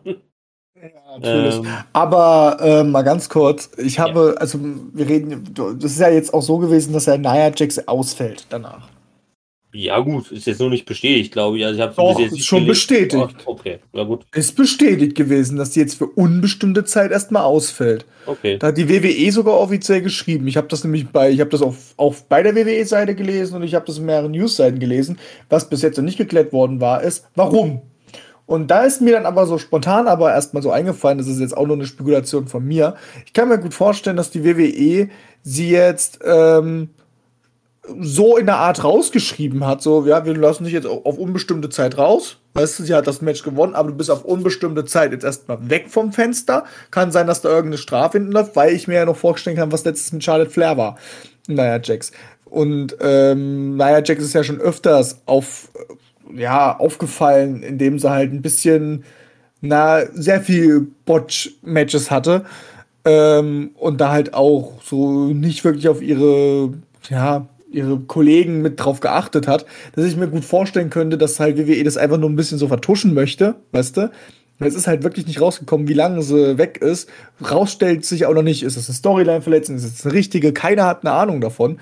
Man hat nur gehört, sie ist jetzt auf eine bestimmte Zeit einfach mal weg. Auf unbestimmte Zeit. Fertig. Ich kann mir nur gut vorstellen, dass das halt einfach so ein, so ein Versuch ist von der WWE, sie einfach da so, ja, so rauszunehmen, weißt du? Und mhm. warten einfach, dass das so, dass das so eine interne kleine Ministrafe für, für, für Nia Jax ist, aber dass wir das aber alles nicht mitbekommen, so. Weil die ist ja, darf man nicht vergessen, Nia Jax ist ja auch nur da, weil sie mit einem Wrestler da, der auch in diesem unter, keine Ahnung, weiß der schon Bescheid, äh, ist. Ähm, nur so kann ich es mir halt vorstellen, gerade. Ja. Anders kann ich es mir jetzt auch nicht vorstellen, warum das auf un eine unbestimmte Zeit ist. Aber das habe ich halt gelesen. So. Und es ist halt noch nicht raus, wie. Das war jetzt nur so eine Spekulation von mir. Ich weiß ja nicht, wie du dann dazu stehst zu meiner Spekulation. Nee, kann ich dir eigentlich nicht zustimmen. Ja. So, dass man es auf so eine Art und Weise macht, hatte ich jetzt nicht erwartet halt. Gell? Ich dachte so, okay, man lässt, äh, man lässt, äh, ich habe vor allem die News gelesen, bevor ich das gesehen habe. Da habe ich halt wirklich gedacht, so, okay, man schreibt sie halt raus, indem man sie jetzt verletzen lässt gegen Shayna Baszler. Aber dass die vorher das Match gewonnen hat in dem Fall, das wusste ich jetzt nicht. ja. Gut, ähm, das nächste, oder auch wie gesagt, auch hier gleich chronologisch, gleich ist auch das nächste Match bei Raw gewesen. Ähm, ja, eigentlich storyline-technisch relativ unbedeutend, zumindest noch zum aktuellen Zeitpunkt, aber ich finde es trotzdem sehr interessant, denn es könnte potenziell auch ein neues Tag-Team, ein weiteres neues Tag-Team bei Raw geben, nämlich bestehend aus Angel Gaza und Humberto Carrillo, äh, was erstmal sich ein bisschen, ja, komisch anhört, weil man ja eigentlich äh, sozusagen gewohnt ist, Angel Gaza als Heel, äh, Humberto Carrillo als Face. Hat sich in dem Match dann auch ein bisschen umgestellt. Also Humberto Carrillo hat dann dadurch auch einen relativ ganz guten Heel-Turn bekommen, würde ich behaupten. Ähm, ja, und die beiden haben tatsächlich dann auch das Match gewonnen, und zwar gegen Mansur und Mustafa Ali, was wie gesagt aus dem Grund ein bisschen äh, interessant war, weil ja eigentlich aktuell auch so ein bisschen Mansur und Mustafa Ali so ein bisschen gepusht werden, so ein bisschen als ne, gerade zusammengeschlossenes Underdog-Team, nenne ich es jetzt mal. Ähm, haben allerdings dann auch jetzt hier, wie gesagt, gegen Angel Gaza und Roberto Carrillo verloren. Wobei ich da sagen muss, die haben eine, eine so gute Synergie gehabt. Ähm, also entweder trainieren die vielleicht sogar schon seit äh, gewissem Zeitraum oder also das hat einfach wirklich perfekt geklappt. Also die könnten für mich ab sofort ein Tag-Team stellen, was ich mega interessant finden würde. Ähm, und ich habe auch erst seit dieser Woche gelernt, was ich auch sehr interessant fand, dass Angel Gaza und Humberto Carrillo tatsächlich im realen Leben Cousins sind, also aus der gleichen Familie kommen, mehr oder minder. Ähm, sozusagen, äh, und wobei, ich, vielleicht habe ich das sogar schon irgendwann gehört, aber na gut, so ein Fakt äh, vergisst man dann auch schnell mal wieder. Aber das fand ich dann auch wieder sehr interessant, weil es eigentlich ja umso noch besser passen würde, um sozusagen daraus auch nochmal äh, ein weiteres, sozusagen mexikanisch-amerikanisches äh, Tech-Team zu bilden. Und wie gesagt, die haben, finde ich, so eine gute Synergie gehabt, Auch deren äh, Finisher-Move, sozusagen Tag-Team-Finisher und so, fand ich echt äh, super cool für das erste Match, den sie jetzt sozusagen zusammen agiert haben. Und ähm, ja, für mich so ein bisschen Überraschung der Woche gewesen tatsächlich. Ähm, Im positiven Sinn auf jeden Fall. Deswegen wollte ich das hier auf jeden Fall nochmal angesprochen haben. Okay. Genau, und damit kommen wir zum letzten Raw-Thema. Das ist ein weiteres Tag Team Match gewesen, allerdings für die Frauen. Und das war das äh, WWE Women's Tag Team Championship Match zwischen Tamina und Natalia, zu dem Zeitpunkt Champions, gegen Nikki ASH, also Nikki Cross und Rhea Ripley, ähm, die ja sich sozusagen in den vergangenen Wochen als ja, Herausforderin so ein bisschen hervorgestellt haben. Ähm, und tatsächlich konnten sie in dem Fall auch den Titel gewinnen. Nikki und Rhea Ripley sind neue Women's Tag Team Champions. Relativ okayes Match, also weiß ich, der große Kracher ähm, lag, finde ich, auch eher so ein bisschen auf Seiten Natalia Tabina, die halt, ja, auch finde ich verständlicherweise auch halt einfach nicht mehr so mit dem Stil von jüngeren Superstars wie Nikki oder Rhea äh, mithalten können. Ähm, so was halt mittlerweile sich in den letzten Jahren einfach so ein bisschen durchgesetzt hat. Ähm, ja, und umso besser finde ich jetzt auch sozusagen diesen Titelgewinn.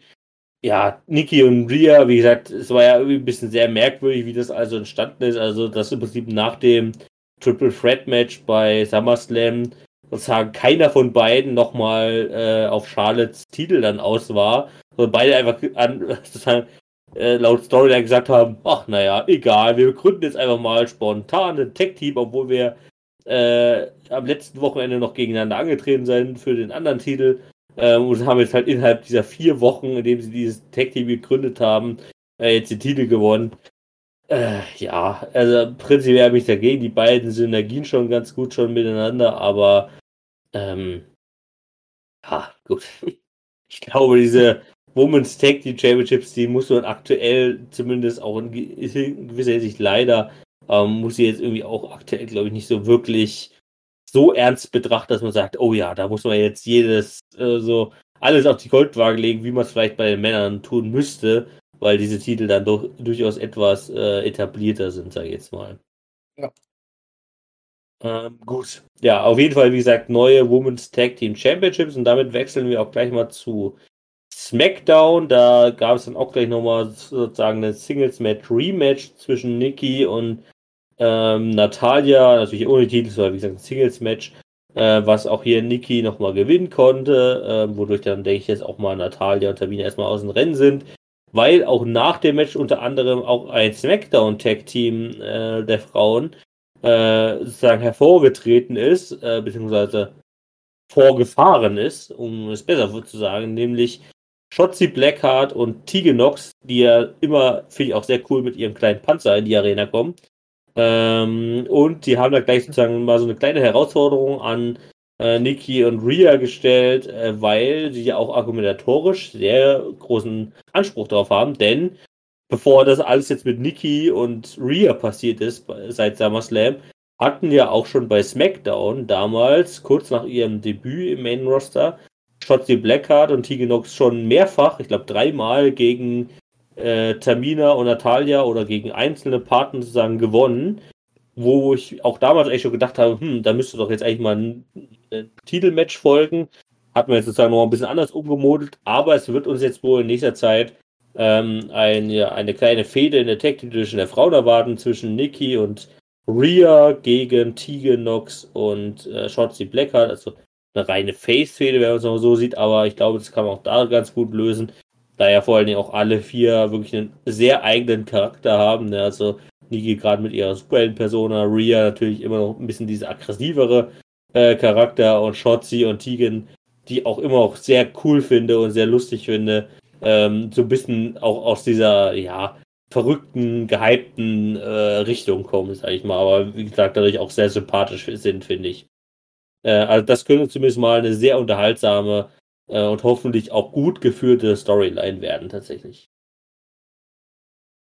Ähm, genau, bleiben wir noch mal kurz in der Women's Division, ähm, um das sozusagen abzuschließen.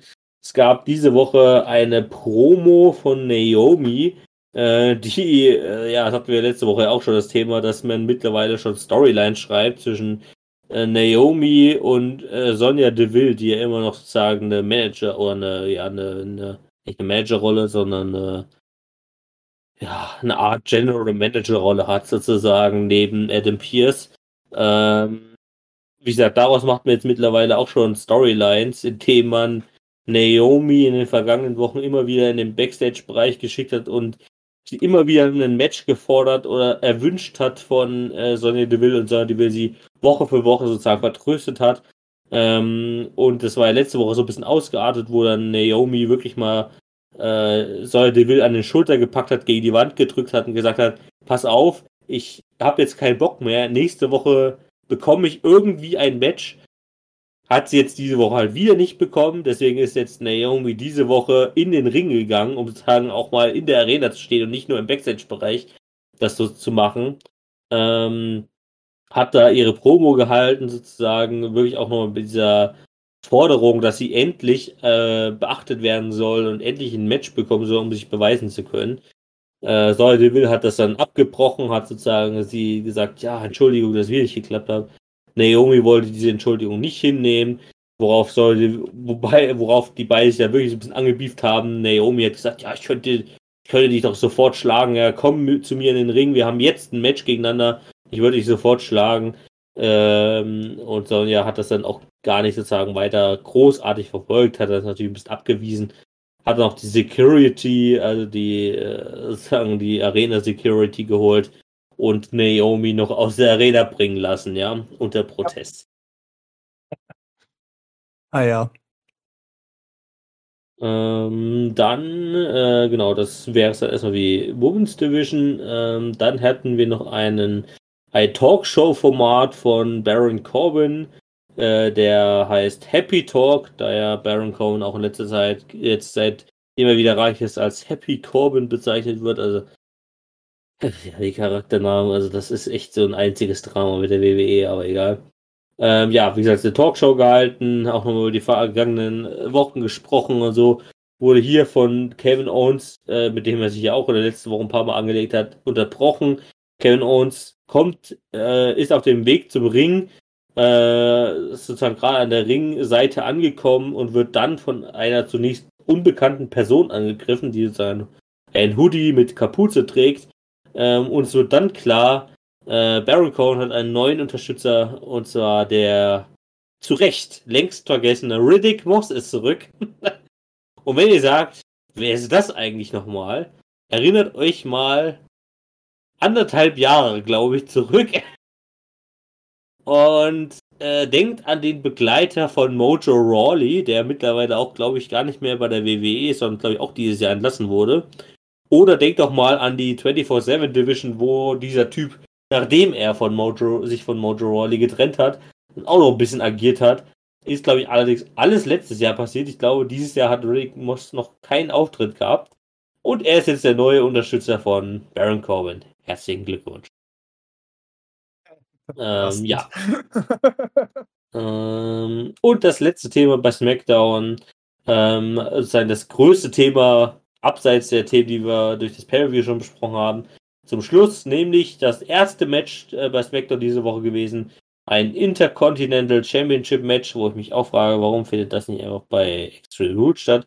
Aber egal, zwischen Shinsuke Nakamura und Apollo Crews, wo ich ja auch, was sozusagen letzte Woche entstanden ist, also in der vergangenen, ähm, davor ausgegangenen SmackDown-Ausgabe.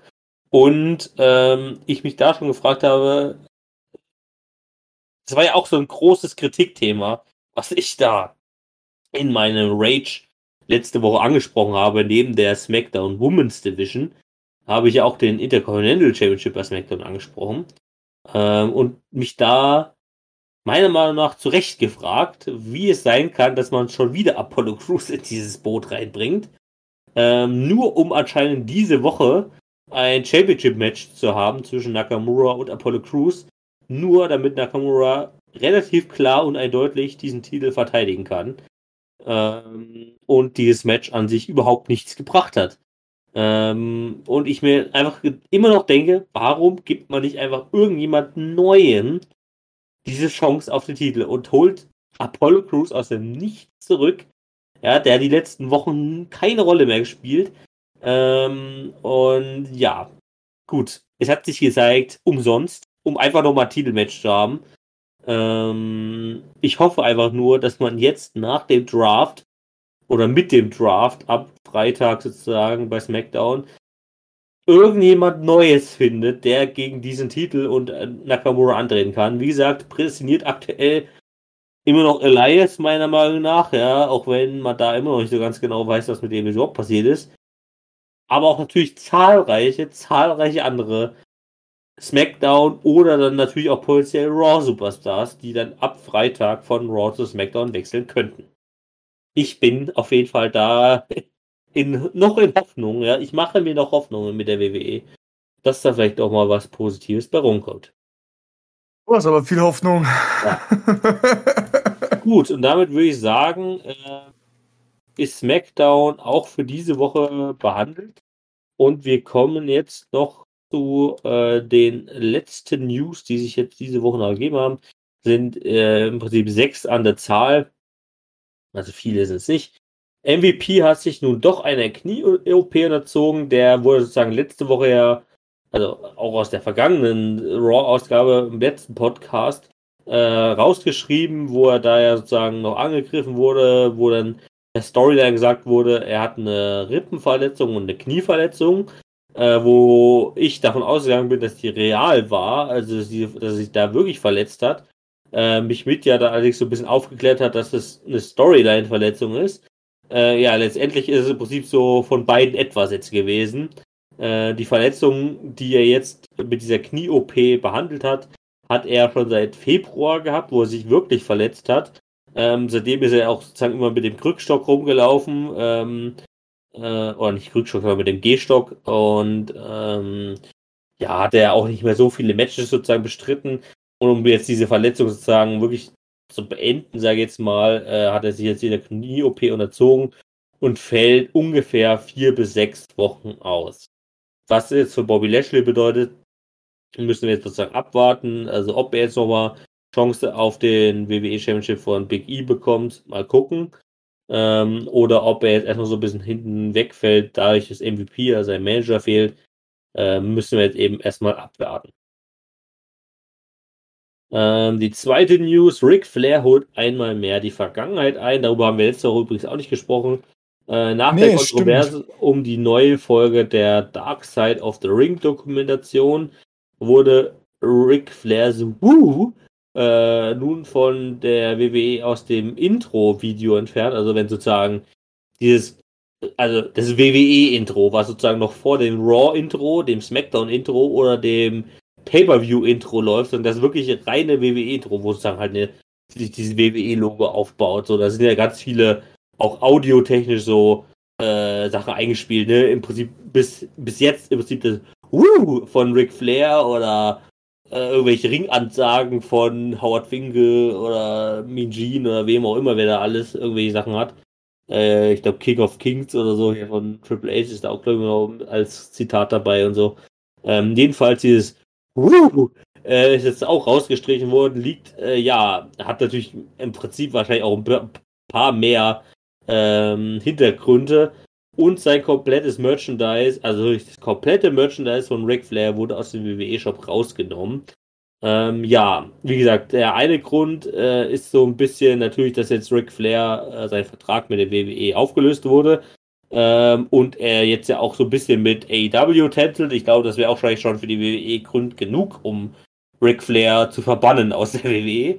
Das stimmt. Aber ähm, ja, es gibt diese sogenannte Dark Side of the Ring Dokumentation, die in Deutschland, also im Prinzip auch außerhalb der WWE, sozusagen eine eigenständige, ich weiß gar nicht von wem die genau ist, äh, auf jeden Fall gibt es schon seit Jahren und wie der Name schon sagt, also Dark Side of the Ring beschäftigt sich im Prinzip sozusagen mit den negativen Seiten, also wie so eine Dokumentation, die Skandale aufdeckt oder die, ja, sozusagen die schlechte Seite des Wrestling-Business aufdeckt. Also da haben auch, glaube ich, schon gerade solche Sachen wie damals sozusagen hier äh, Chris Benoit, ähm, ne, ich will, äh, mit der gesamten äh, Selbstmord und wie auch immer Geschichte und sowas.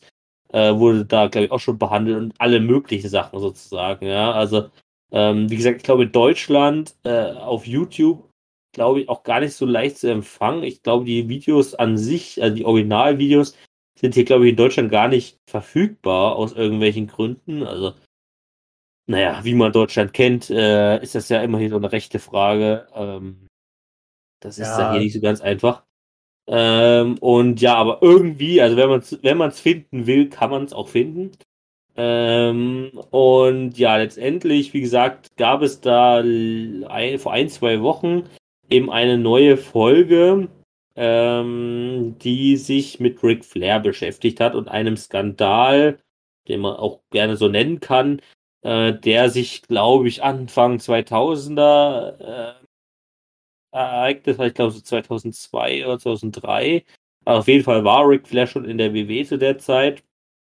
Und ähm, ja, es gab wohl einen Flug, einen Privatflug oder ich weiß nicht mehr, wie genau die Story war. Es, gab auf jeden Fall einen Flug von mehreren WWE-Superstars von einem Event zum anderen sozusagen. Die sind alle gemeinsam geflogen.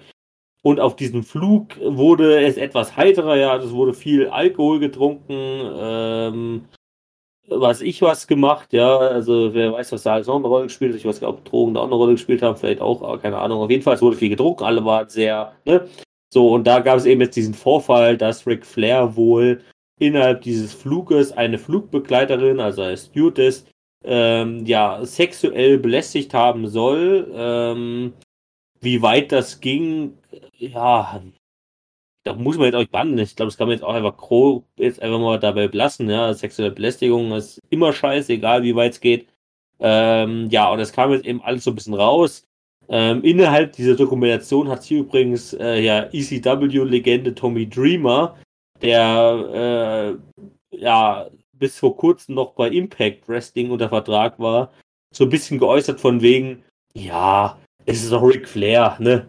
Bei dem ist das nicht so schlimm, so in der Art und Weise. Ist, Rick ist halt Rick, ja, das war so ein bisschen die Aussage.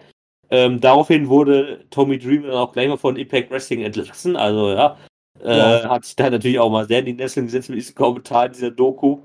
Ähm, ja, und da, das ist jetzt sozusagen die offizielle Erklärung der WWE, sozusagen der ja, Medien rund um die WWE, warum jetzt eben Ric Flairs äh, Woo aus dem WWE-Intro und ähm, sein komplettes Merchandise aus dem Shop genommen wurde. Ja, meiner Meinung nach so komplett berechtigt. Also Ric Flair hat in der Richtung ja eh schon mal so ein paar Sachen gehabt über die gesamte Karriere hinweg. Also da war er nie so ganz unbescholten, aber ähm, ja, gerade jetzt nochmal diese Aufdeckung sozusagen dieser Ereignisse damals ähm, waren jetzt sozusagen auch mal ausschlaggebend, beziehungsweise wie gesagt, ähm, er wurde ja eh sozusagen vor ein paar Wochen vor der WWE entlassen, beziehungsweise ja, einvernehmlich entlassen. Ähm, und ähm, wie gesagt, jetzt durch so, so ein bisschen seine äh, Anspielung mit AEW hat sich das, glaube ich, dann eh erstmal erledigt für die WWE.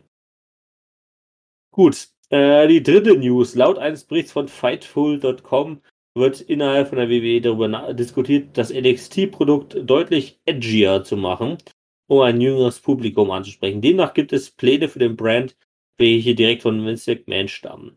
So sollen vor allen Dingen Personen im Alter von 18 bis 34 Jahren stärker angesprochen werden, angefangen beim In-Ring-Produkt, also sozusagen beim Wrestling an sich, das aggressiver daherkommen soll, bis hin zu schärferer Sprache. Ähm, ja, die wollen gefährlicher werden, krass. Ähm, ja, äh, finde ich, Ich in der Hinsicht interessant. Äh, wir hatten es ja letzte Woche auch als Thema sozusagen, dass jetzt NXT 2.0 gestartet ist. Äh, und das erstmal genau in die entgegengesetzte Richtung, zumindest so von der Aufmachung her geht. Weil da war immer so die Rede, auch schon Wochen zuvor, aber das ist ja alles schon ein bisschen rausgekommen, soll alles haben, also mit mehr Farben verbunden werden. Ja, die Arena soll heller werden, soll nicht mehr so dunkel und gefährlich wirken. Ja, also das alte NXT jetzt in den vor allen Dingen in den letzten Monaten, sagen wir mal, war ja wirklich diese kleine, ich sag mal, Indie-like Arena, ja, so dunkel. Sagen die, ähm, die Zuschauer werden sogar teilweise mit so Maschendrahtzaun so abgesperrt. Das ist alles wirklich wie so ein, wie so ein Käfig wirkt, so alles so ein bisschen nicht wie, also relativ Ja, so als ob es so in der hintersten alles. Gasse stattfindet. Wir es Genau, also mal so. das, das wirkte halt eigentlich schon so ein bisschen so, ne, so, so gefährlich, so ein bisschen, ne, so bla bla. So, und jetzt die, war eigentlich die Idee, und das, die kam ja wohl auch von Vince McMahon, äh, ja, alles soll ein bisschen äh, heller werden, farbenfroher, alles ein bisschen familienfreundlicher und so. Und jetzt heißt es plötzlich zwei Wochen später, es soll doch wieder ex also sozusagen extremer in Anführungszeichen werden, ja. Also was wollen die jetzt eigentlich? Äh, es ist auch so wie so typisch WWE, weißt du, in der einen Woche fordert man das, in der anderen Woche fordert man das andere. Wobei man tatsächlich sagen muss, also ähm, jetzt die ersten beiden Folgen, also Folge 1 und Folge 2 von NXT 2.0, die haben ja täglich prinzipiell wieder neu angefangen, äh, sozusagen anzählen, weil NXT 2.0 halt auch als neue Show zählt. Ähm, haben tatsächlich in diesen zwei Wochen jetzt auch ziemlich gute Ratings bekommen. Ähm, also deutlich besser als zum Beispiel AW Rampage, also die zweite Show, die jetzt seit, auch erst seit ein paar Wochen, ich glaube jetzt mittlerweile in der sechsten oder siebten Folge, äh, freitags abends läuft, äh, sozusagen. Äh, das ist man ja durchaus so ein bisschen vielleicht, sag ich mal, zumindest von der Showgröße her als NXT-Konkurrenz mittlerweile sehen kann. Ähm, hatte NXT auch im Vergangen, äh, als im Vergleich zu den letzten NXT 1.0 Folgen deutlich bessere TV-Quoten jetzt gehabt haben. Also die halten sich da auf einem ganz guten Niveau aktuell. Also das aktuelle Produkt, zumindest aus Interesse her, scheint wohl erstmal ganz gut anzukommen. Ähm, stellt sich natürlich die Frage, wie man das jetzt dann erstmal ändern muss, aber ähm, ja, prinzipiell habe ich natürlich erstmal nichts dagegen, wenn die WWE sagt, wir wollen jüngeres Publikum, 18 bis 34-Jährige mehr ansprechen. Äh, zählen wir beiden ja auch darunter, also Mitya und ich. Ähm, und von daher, ähm, ja, sollen mir recht sein, können die auch gerne auf das Main Roster ausweiten, wenn ich mal so ehrlich sein darf. Auch, auch das Main Roster darf gerne für jüngeres Publikum attraktiver sein. Ähm, genau. Ja, das, das, das, das stimmt. Ja. Aber, ähm, weil du ja sagst, okay, die wollen es auf jüngeres Publikum auslegen, die wollen, Ja. Die wollen es, äh, ich muss ja ganz kurz die News aufnehmen, nicht, dass ich irgendwie den Bullshit erzähle, die wollen mit einer härteren Sprache rangehen, die wollen aggressiver daherkommen, gell? Das ist ja, Ja. alles ganz coole Ideen. Ich meine, hey, ich meine, das Main Roster soll weiterhin ein bisschen familienfreundlich bleiben. Warum nicht so eine, so eine altbackende NXT-Sache nicht so in diese Richtung gehen? Finde ich cool. Schalten bestimmt ein paar mehr Leute ein, weil sie sich sagen, ey, geil, das ist doch was. So. Das ist doch auch cool, dass man sagt, okay, wir machen das zu dem Produkt, wo dann so die, was das, dass die Leute gucken können, die so dieses ganz harte wollen und Raw und SmackDown machen wir so, dass das doch Kinderfreundlichkeit bleibt. So, weißt du, das ist ja, man will ja immer alle erreichen. Weißt du? Ja. Man hat diese Einteilung, warum nicht nutzen diese Einteilung? Ich finde es nicht schlimm. Vor allem, weil ich sowieso jetzt nicht so ein Mensch bin. Ich möchte jetzt, also ich habe nichts dagegen, äh, krasse Matches zu sehen, die halt übelst geil und ähm, ein bisschen, wie soll ich sagen, halt ähm, mir, mir mehr, mehr Freiraum halt geben in den, äh, in, in, im, im Hardcore-Bereich halt, weißt du? Ja. Die so krass stark sind. Da kann auch ein bisschen Blut rauskommen und so, gell? Habe ich nichts dagegen, solange die Wrestler natürlich geschützt sind. Deswegen gucke ich mir das trotzdem SmackDown Raw halt an, weil ich es halt auch da nicht schlecht finde, wie die das halt umsetzen halt, gell? Aber ich verstehe halt nicht, was, also jetzt aus, des, aus der, aus der Designerbegründung, ich verstehe nicht, warum man da jetzt mit bunten Farben rankommen muss. Es ist ja quasi Graffiti, was die ja machen. So, jetzt sind die harten Jungs, Bro, wir gehen in jede Wand ran und wir besprayen die mit irgendwelchen Namen, die wir nicht lesen können, in irgendeiner Schrift, die wir gerade selbst erfunden haben. Äh, so fühlt sich das halt an, das neue NXT-Brand. Und ich denke mir, das ist einfach nur eine Attacke auf AEW, weil AEW halt so in diese harte Richtung halt auch reingeht und die wollen damit jetzt quasi dieses Produkt so auf diese Ebene halt bringen, dass man sagen kann, ey, wir haben das jetzt auch, so kommt mal wieder wieder zurück, zurück hier, guckt, wir, schaut, mal, schaut mal hier NXT und so halt, gell? Ja. Ähm, ich weiß nicht, also ich finde den Schritt ja auf einer Seite sehr okay, ich weiß halt nicht, ob man damit das erreichen möchte, was man erreichen will. Also ich glaube, Ziel ist es, AEW-Zuschauer wieder abzuziehen zu NXT. Kann ich mir nur vorstellen, dass das eher das Hauptziel ist. Ähm, mal gucken, wie es ist. Ich muss sagen, mir gefällt auf jeden Fall der neue Bau von, von NXT. Der gefällt mir. Mhm. Ich bin zwar jetzt kein kompletter NXT-Zuschauer, aber mir gefällt auf jeden Fall, wie sie das Studio da gemacht haben. Ähm, ja, lässt sich jetzt, muss man mal in der Zukunft sehen, wie die Zahlen halt aussehen. Das dauert halt jetzt auch. Das kannst du jetzt nicht sagen, jetzt die nächsten drei, vier Wochen. Da musst du jetzt ein halbes Jahr mal drauf gucken, was die Zahlenunterschiede sind, bis sich das halt auch wieder eingependelt hat und alles. Ja. Ähm, und die Frage ist halt auch, okay, wird jetzt NXT jetzt als weiterer Brand halt gewertet? Ich meine, Survivor Series steht vor der Tür, wahrscheinlich wie das SmackDown Raw wird NXT mit dabei sein, das werden wir dann sehen.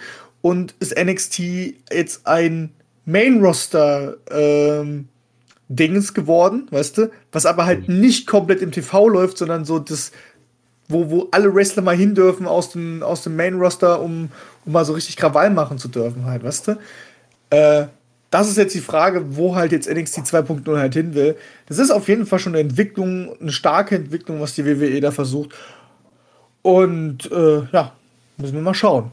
Aber das war jetzt so mein Bereich. Also ich, ich finde nur das Logo, die Logoänderung finde ich halt so ein bisschen. Jetzt, jetzt ist man dreckig geworden, vorher war es dreckig gewesen, jetzt kommt man von dreckig, äh, man möchte jetzt dreckig sein, aber wir sind jetzt voll clean in der Arena. Das ist so ein bisschen, wo ich mir denke, so, das macht für mich jetzt eher gar keinen Sinn. So.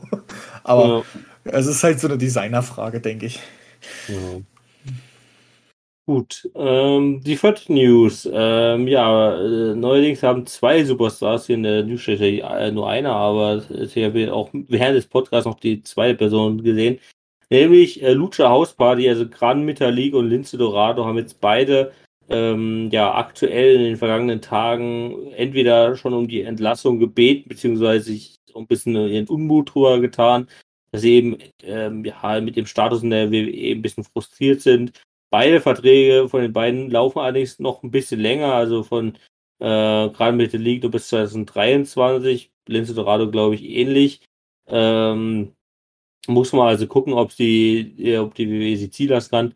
Ja, verstehen kann ich natürlich in gewisser Art und Weise. Also ähm, Lucha House Party ähm, war natürlich nie in dem Sinne das große, bedeutende Tech-Team.